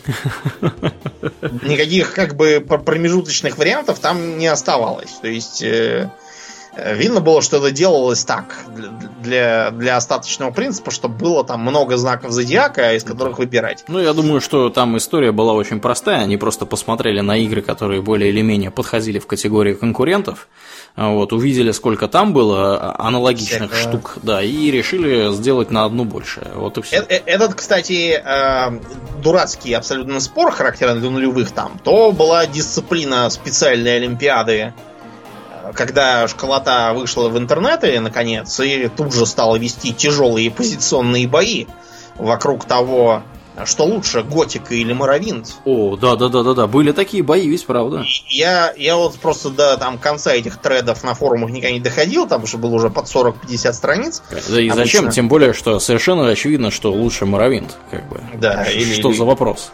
Да. Потому что, мне кажется, там уже к 50-й странице они переходили к спорам про то, что лучше, сало или жареная картошка. Потому что это точно такой же по бессмысленности будет спор. Вот. Э, кстати, тогда же вот это вот Oblivion, почему хороший пример, потому что он наглядная иллюстрация попытки сделать так, чтобы игроку а, создавалось всегда такое посильное сопротивление, чтобы оно подстраивалось под него. Э, во что это вылилось в Обливионе? Оно вылилось в абсолютно дикий автолевелинг, когда э, с одной стороны получалось, что никого сильнее себя встретить теоретически нельзя. То есть ты когда появляешься, ты можешь лезть хоть куда, хоть в хоть к черту впасть. Угу. Ну, то есть на, на, проходить сюжет, например. Тебя там будут встречать какие-нибудь вот эти вот э, скампы, такие мелкие гоблины какие-то. Угу. То есть все, все воинство могучего Мируна Дагона будет состоять из мелких чертей. И непонятно, как бы, чего он -то всех так пугает. с другой стороны, э, те, кто такие, ух ты, я одним махом семерых по белахам тут и можно идти куда хочешь, Мгм. они через некоторое время обнаруживали, что чем они дальше растут в уровне, тем им становится хуже. Потому что побегал ты по имперской столице, поднял несколько уровней там на взломе, на атлетике, на акробатике, там на, на торговле, да, Мгм. на, на красноречии, на, на всяком. А после чего оказывается, что пока ты там получал уровни, э, монстры за пределами города тоже получали уровни. И вот выходишь, ты такой весь красноречиво, атлетично, акробатичный, а тебе навстречу Минотавр. И как бы чего ты с ним будешь делать? э, Язык, если у тебя подвешен, да, да. убеждать его. убеждать его. Ну, к сожалению, такой игровой механики не было. Вот, и выходило, что многие запарывали все персонажи, хотя они ничего на самом деле плохого не делали. И, и как бы формально неверных выборов они не совершали. Тем не менее, получалось, что из-за игровой механики им играть нереально. Да. Потому То что, чтобы это накачать... правильно ли, Домнин, мы понимаем, что ты хочешь сказать, что игра выиграла бы только от того, если бы стала несколько, несколько более казуальной и Ну, позволяла бы, так Речь сказать. не... Я говорю о том, что, например, в том же Скайриме тоже есть автолевелинг, но он там не такой контуженный, да, правильно? Э, В, в Нью-Вегасе тоже есть автолевелинг, но он, опять же, нормально сделал, а не вот так, как там. Кроме того, из-за э, стремления ограничить персонажа в средствах, чтобы он не мог там вскрыть, пользуясь слабостью охраны, королевскую сокровищницу оттуда утащить несметные богатства, то оказывалось, что после вскрытия сокровищницы там лежит 3 копейки, вилка и ножницы, и, и пряжа еще. Больше ничего в сокровищнице нет. А с другой стороны, если ты Пряжа. прокачивался, то оказывалось, что э, всякие оборванцы э, и бомжи почему-то тоже все прокачиваются, и каждый встреченный разбойник носит мифриловые кольчуги, и непонятно, почему он при таком уровне жизни вообще занимается разбоем, а не уже, не знаю, сколотил свою дружину какую-нибудь и стал феодалом. Э, Вот такой получался маразм из попытки сделать для игроков жизнь полегче. Ну, как бы, здесь надо понимать вот что. Э, Игры, которые были старые, они были несколько проще. Игры, которые у нас есть сейчас, они гораздо более сложнее. А это был какой вот переходный период времени, когда не очень было понятно, чего от игры вообще нужно. А, потому что... ну, Возможностей как бы много, Да, а как да. и чего, пока еще опыта Да, нет, то и есть- статистики нет. Да, вот, например, была тоже тут не- неплохая статья где-то в интернетах не так давно по поводу э, карты. Насколько карта в игре должна быть огромна. В Дагерфоле она была там вообще каких-то невероятных размеров. И Я тебе сейчас даже скажу, что в Дагерфо- в Дагерфоле она была как что? там часами надо было ходить из точки в точку. Там, там реально можно было заблудиться к, к чертовой матери в каком-нибудь, я не знаю, подземелье там какой-нибудь зайти и, все. не выйти, И, и по- и про- Нет, там реально можно было пропасть. Сейчас я тебе скажу, как что. Значит, Daggerfall по размерам равняется эм, Башкирии, э, Бангладеш, Тунису, например. Ого. Ничего Да, вот с чем еще. Ну, в общем, вы поняли, да? Те, кто представляет себе, как выглядит там Пермский край или Алтайский край. Вот Даггерфолл он такой. Это 160 тысяч квадратных километров. Эвана как? То есть это в полтора раза больше, чем Тверская область. Почти в два. Да. Вот. Ничего себе.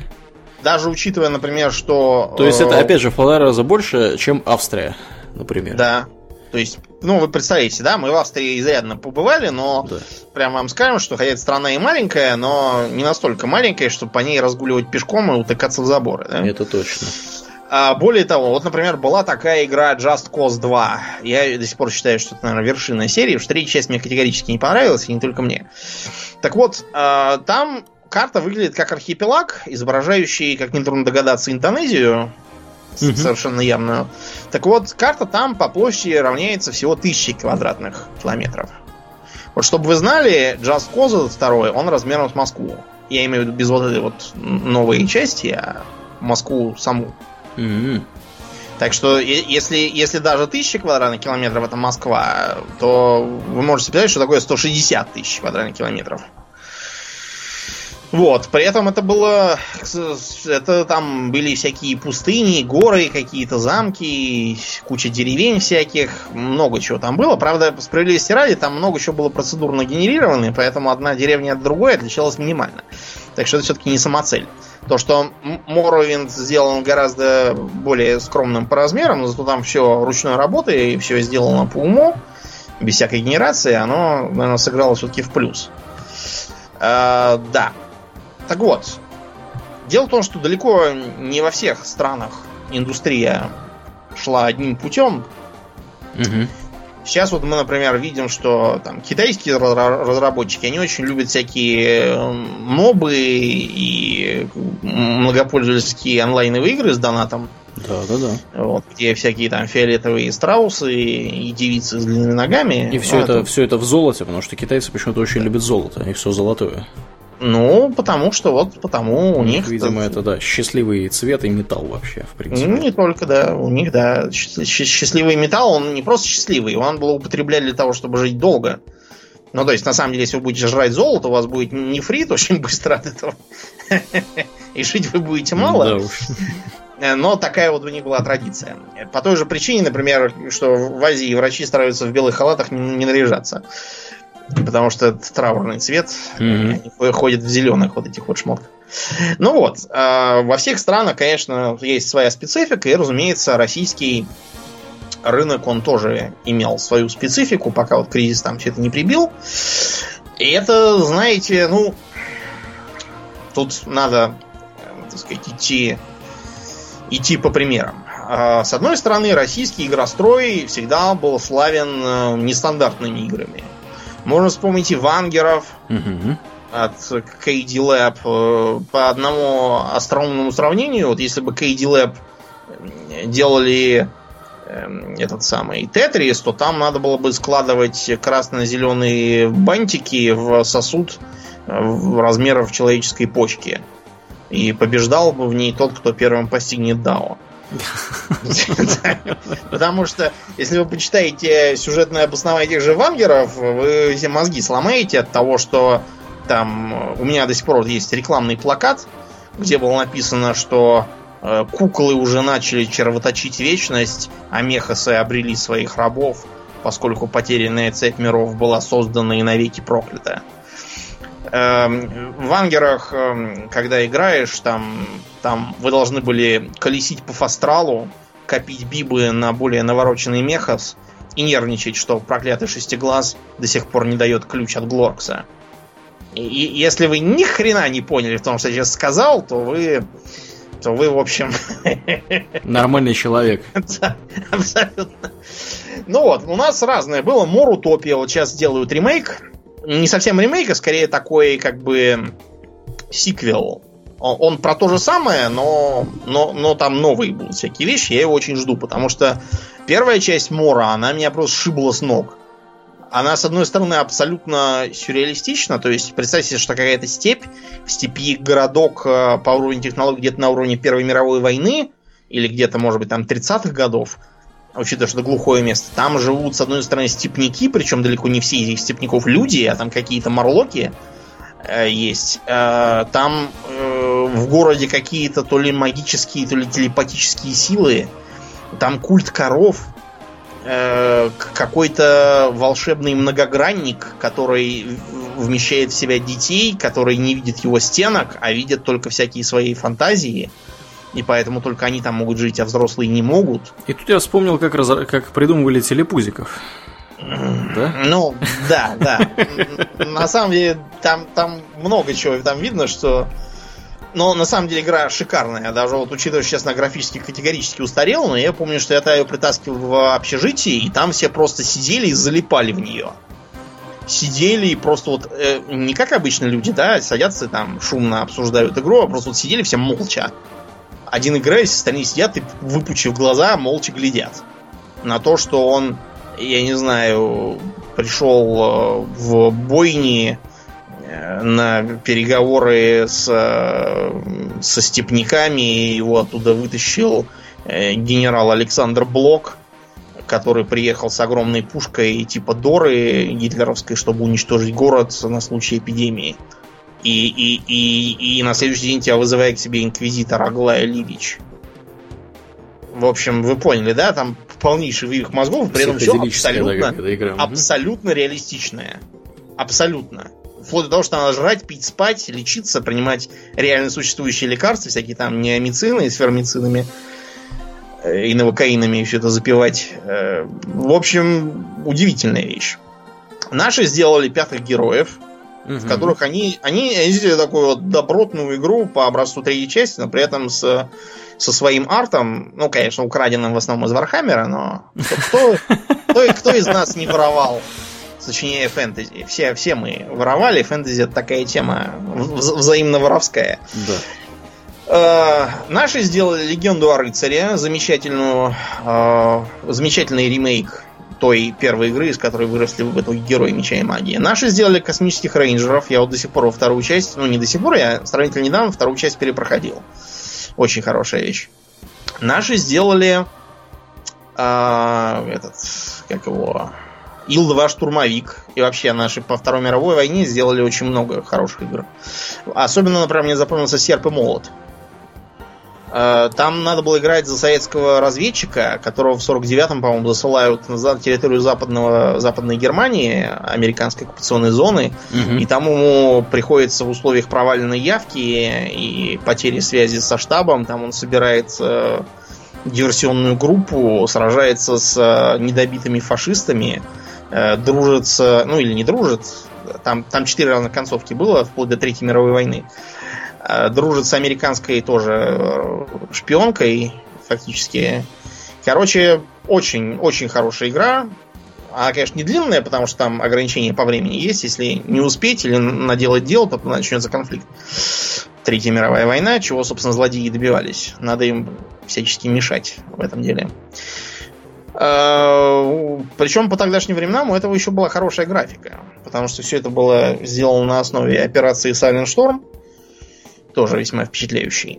И наши еще при этом всячески пытались э, сделать ремейки классики. Особенно почему-то нашим запало в душу две линейки. Это Fallout и это Jagged Alliance.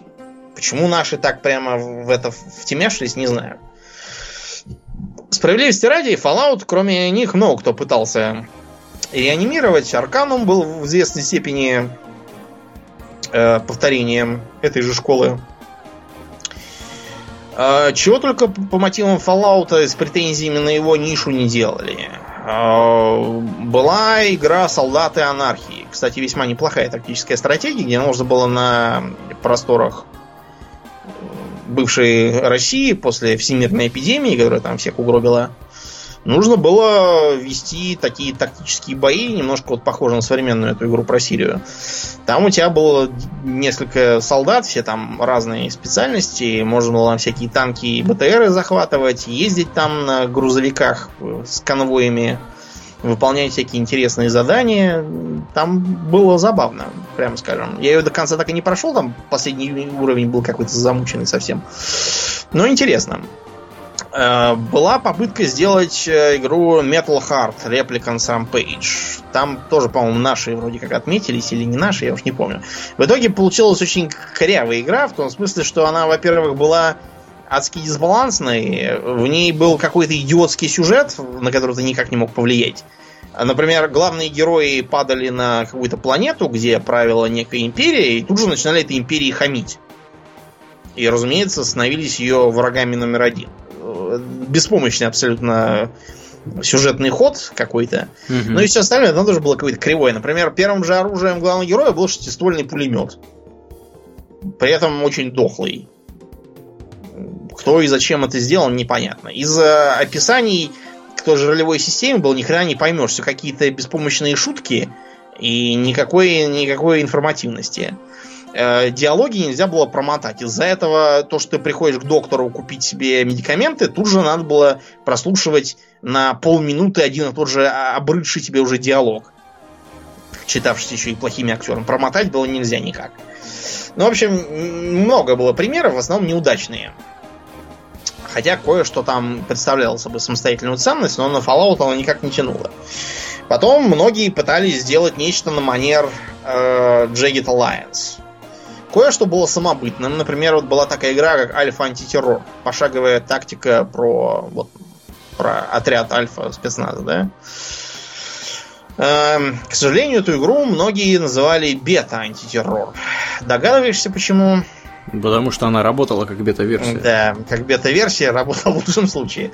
Глюков и багов там была тьма. Это вообще характерная вот эта вот э, черта э, постсоветского игростроя. Все, все прекрасно по задумке и как бы попытке исполнения. Но вот если бы оно еще работало нормально, и если бы еще интерфейс был нормальный, а не как, как это у нас обычно бывает, все обязательно с какими-то рубильниками э, и рычагами, которые там абсолютно не нужны. Все это можно было сделать гораздо проще и легче. Но вот такая у нас... Такая уж наша командирская зарука, так сказать.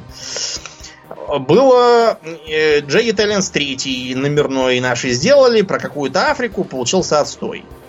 Потом была попытка сделать игрушку эм, джаз работа по найму. Что за идиот придумал это название? То есть, понятно, что джаз это как бы джа 3, типа смешно, но мне вот, например, не смешно.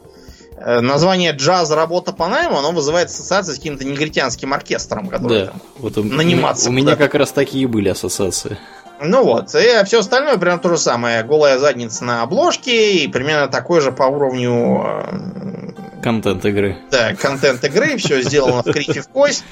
Э, единственное, что сделано было хорошо по мотивам, это дилогия бригады Е5 Новый Альянс. Вот, кстати, у нас же свои тоже есть маркетологи, да, они э, наседали на название. Вот что за идиотское название бригады Е5 Новый Альянс? Во-первых, почему Е5? Что это там, в шахматы в какие-то играют? Е, Е2, Е4? Угу. А потом Е5, да. Да. А, бригада. Ну, потому что тогда как раз было там бригада, там, Саша Белый, то да сё. Всем же понятно, что если бригада игра называется, то там будет круто. И новый альянс, ну это понятно, новый Jagged Alliance, да? Угу. Тем не менее, несмотря на то, что первая часть была шероховатой, вторая, 762, слава богу, там сумели протолкнуть нормальное название.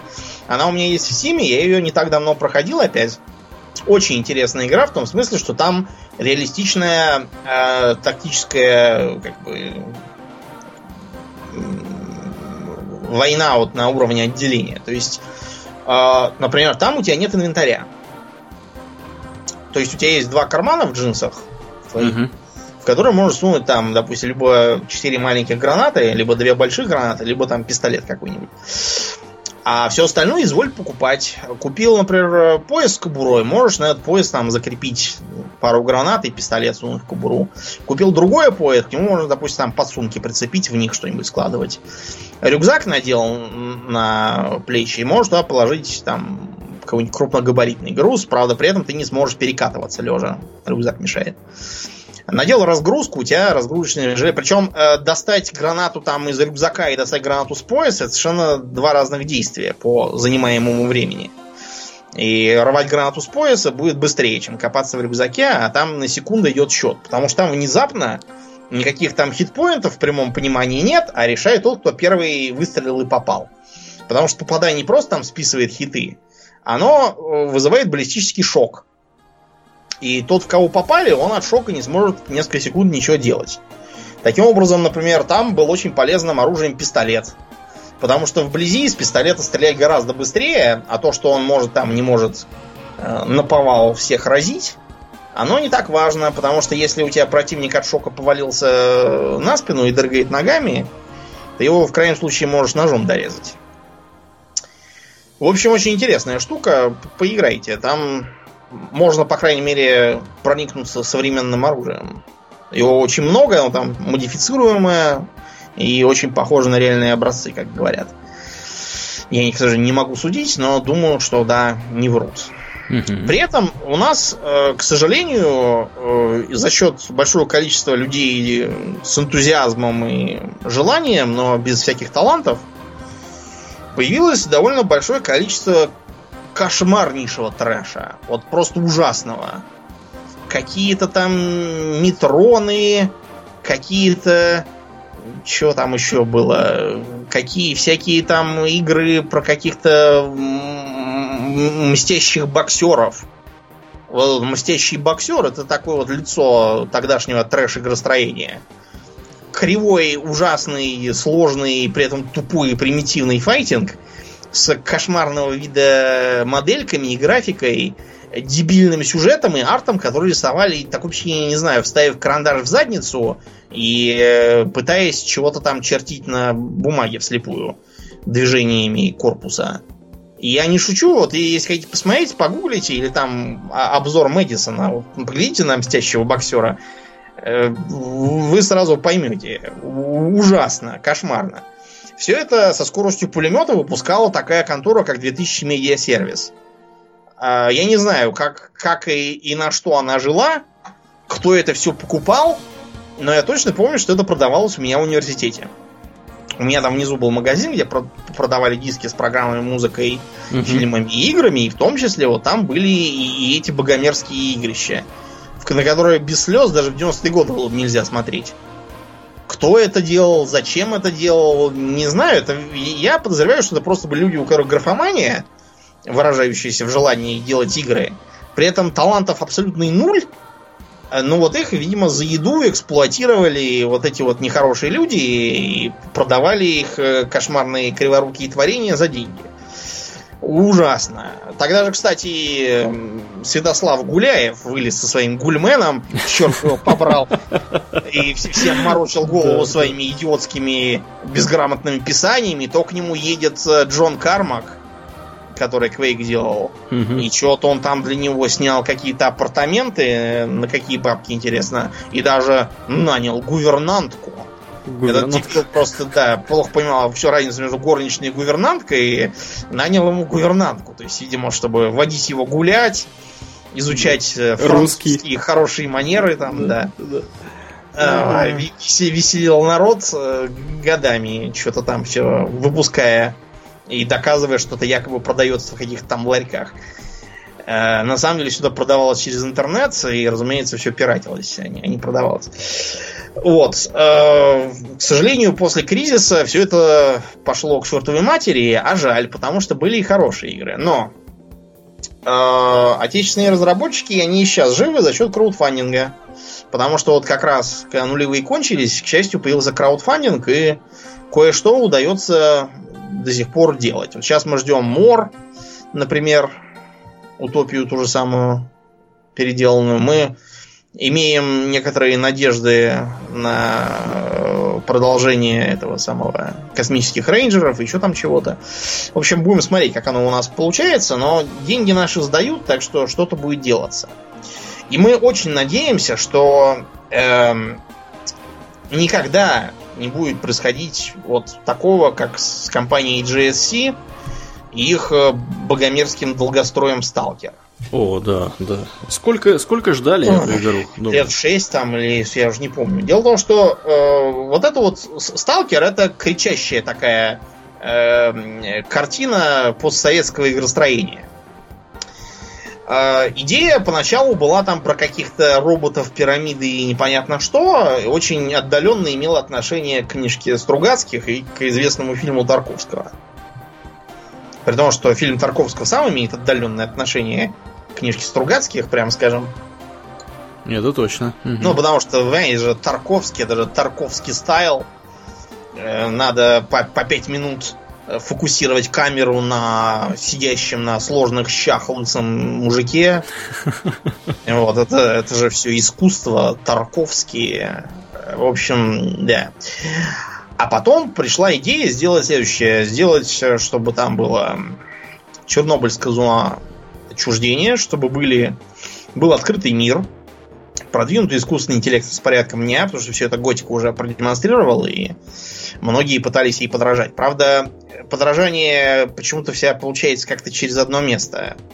Все помнят, как в Oblivion, несмотря на расхваленную систему Radiant AI, э, обычно день у персонажа выглядел так. Э, спим в платье и обуви на кровати, э, просыпаемся, берем тяпку и начинаем мотыжить дорожку перед домом. Э, это типа так изображается работа в огороде, да? Когда ты с тяпкой мотыжишь дорожку перед домом. Угу. Потом идем домой и полчаса поедаем одну морковку. Потом идем на площадь и говорим там про грязекрабов. Потом уходим обратно спать. Вот как-то так это выходило. Но у автора Сталкера вышло еще хуже, потому что они повторили ошибку дяди Пити Малинье, и сперва рассказали о том, как все там будет круто в подробностях, при этом не имея еще представления, как оно реально будет работать. А потом увидели, что ничего из этого не выходит, что при открытом мире персонажи постоянно застревают во всяких там э, аномалиях или там еще где-нибудь запутываются и, и убиваются, что э, попытка реализовать идею с э, независимо добивающимися, э, так сказать, игровой концовки сталкерами заканчивается тем, что они за 5 минут все проходят, а игрок ничего не успевает сделать. Э, вот, что у э, всяких там монстров-телепатов э, неправильно работает привязка к предметам. Вот. Ну и, в общем, вы поняли. Оказывалось, что ни хрена не выходит. Что если дать возможность ездить на транспорте, то можно заехать совсем не туда, куда предполагалось разработчиками по сюжету. Поглядев на бесконечные отмены, э, переносы и всякое такое, THQ прислала дядьку с палкой. Я не помню, как его звали. Он, он был довольно известным мужиком. Его, кстати, фанаты на форумах яростно проклинали за то, что он портит гениальную задумку. В общем, дядька с палкой приехал и говорит, так, дорогие друзья, вы сидели и ничего не сделали. Поэтому открытый мир в топку, если вы не способны его сделать, э, делайте обычный шутер, так сказать, с закрытыми локациями, между которыми будет переход. Карты вы уже нарисовали, вот на их основе и делайте. Э, транспорт в топку, потому что он при таком масштабе не нужен. Вот этих вот монстров, которые неправильно работают в топку, и плевать, что вы их там разрекламировали и пообещали. Ну, в общем, вы поняли. В результате получилось что? Получился, по сути, коридорный шутер, в котором было, кстати, довольно плохо сделанное оружие, в том смысле, что я, например, не чувствовал, что я стреляю. Э, были кое-какие там запоминающиеся моменты, типа первого кровососа в подвале. Были всякие заскриптованные, хотя предполагалось, что они будут происходить сами по себе события, типа выбросов. И сюжет выглядел так. Э, идем в лабораторию страшную, там нажимаем кнопку. После этого идем в лабораторию жуткую, там нажимаем кнопку. Потом идем на какой-то радар, нажимаем кнопку там. Все, скорее бежать на ЧАЭС. И там три варианта концовки. Вариант номер один для тех, кто совсем тупой и не понимает русского языка, э, это как бы ложная концовка, потому что монолит, исполняющий желание, он там фальшивый, исполняет желание совсем не так, как надо. Я, например, для смеха туда пошел, и мой персонаж, будучи без денег, я все потратил на оружие, потому что понимал, что конец игры, он сказал, дай мне богатство. Э, на него начинают сыпаться золотые монеты, которые на самом деле являются гвоздями с крыши, и крыша разваливается и падает ему на голову. Это типа, типа смешно или поучительно. Мощный сюжетный ход. Да. да. Вторая концовка для тех, кому это все уже надоело, и те, кто говорил, ладно, плохие парни, я буду с вами, и те, кто те, кто не наигрался, видимо, тем надо было еще побегать по крыше, пострелять, после чего типа он убивал плохих парней, и зона исчезала хэппи-энд. Или как-то так. Э, многие, кто играл, завыли, что вы все неправильно сделали, все не то, что надо. Потому что хайп вокруг игры был чудовищный. Просто на головах все ходили, просто тысячами писали на форумах у JSC, э, вели обсуждения, спорили, доказывали. Э, люди, которые раздавали там на, через всякие э, там локальные сети в домах, тогда это еще было мейнстримом, папки с фильмом Сталкер, те просто на этих папках были вынуждены писать Сталкер, фильм такой-то год, не игра Сталкер, не качайте, если вы хотите игру, отстаньте все от меня. Потому что иначе на следующий день к ним приходили толпы линчевателей и говорили, ах ты, мы думали, ты выложил игру Сталкер, а там какой-то идиотский фильм. Бей его! Да. Ой. Короче, истерия была какая-то просто массовая, на помешательство походила, так что когда все это вышло и оказалось пшиком, по сути это народ не унялся и принялся мастерить моды, на которых на которых было все, что надо. Потом GSC сделали еще невероятно глючную вторую часть, как бы чистое небо, который приквел. И потом сделали как бы то, как оно должно было быть, под названием Зов Припяти, где был наконец открытый мир и все остальное, но к тому моменту это уже все было никому не надо. А Зов Припяти недавно вышел в Steam. Если вам оно сильно нужно, идите, купите и играйте. Ой, ужасно. Вот Сталкер, я считаю, просто показательная картина того, как, да. как не надо да, разрабатывать игры и как надо умеривать свои обещания и ожидания. И аппетиты. И аппетиты, да. В общем, нулевые подошли к концу. Мы им очень благодарны, поскольку, ну, чем они отметились, вот кроме. Мы можно вспомнить э, замечательную игру американца магии Элис. Угу. Вот, психоделическую. Можно вспомнить замечательный Биошок, который занял тогда пустующую нишу Систем Шока. Вспомним замечательную дилогию игр Макса Пейна. Я про вторую часть проходил раза четыре, наверное, не меньше. И э, в этом, кстати, был игровой смысл, потому что если проходить на самом тяжелом уровне сложности, э, там в конце Мона Сакс выживает. К сожалению, это, это не канон, и эту тему похи... Э, потеряли в третьей части. Мы помним Red Alert второй замечательный с его 2000 вольт подходи, хот-дог без булочки.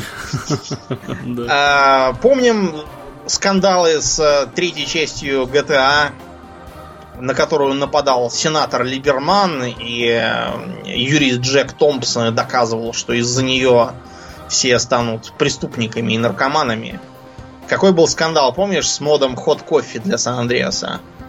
Там, да, а что там было? Напомню. Значит, там просто для гиммика, потому что Сан-Андреас состоял в основном из гиммиков, которые были вещью приятные, но бессмысленные на самом деле.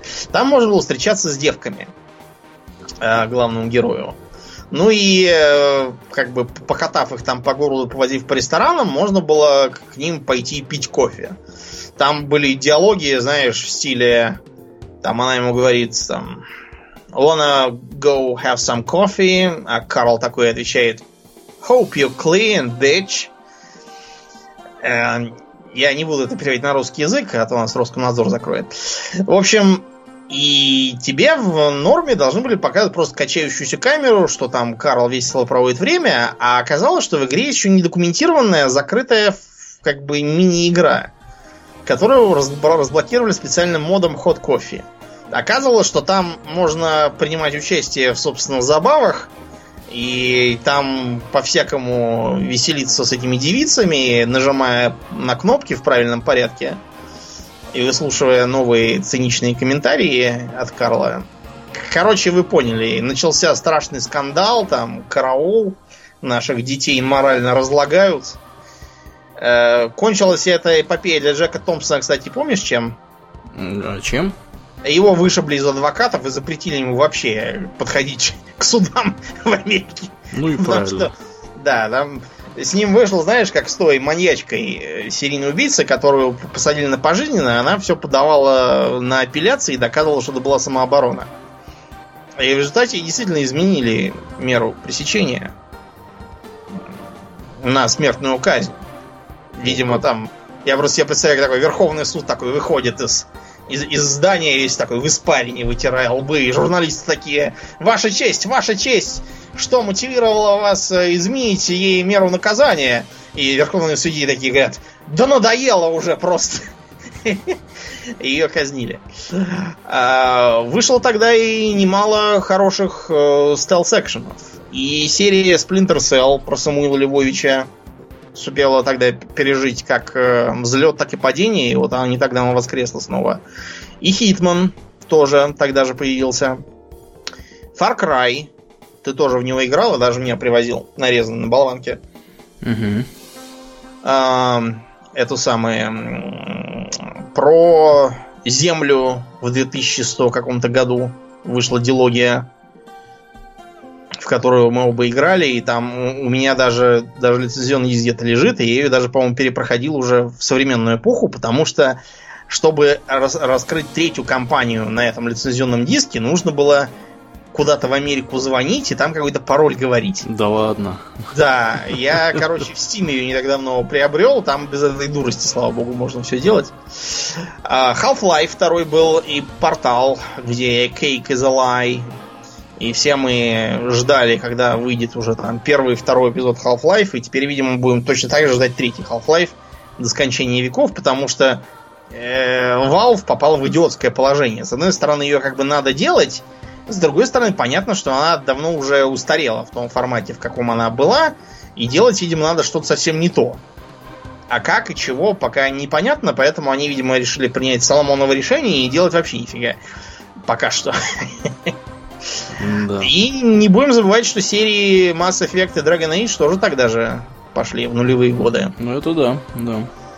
Да, так что это было великое время, тогда много чего происходило, многое было глупым и чуть ли не преступным, но много было и без пяти минут героизма, которые проявляли разработчики и некоторые издатели, которые давали добро на самые, казалось бы, невозможные прожекты.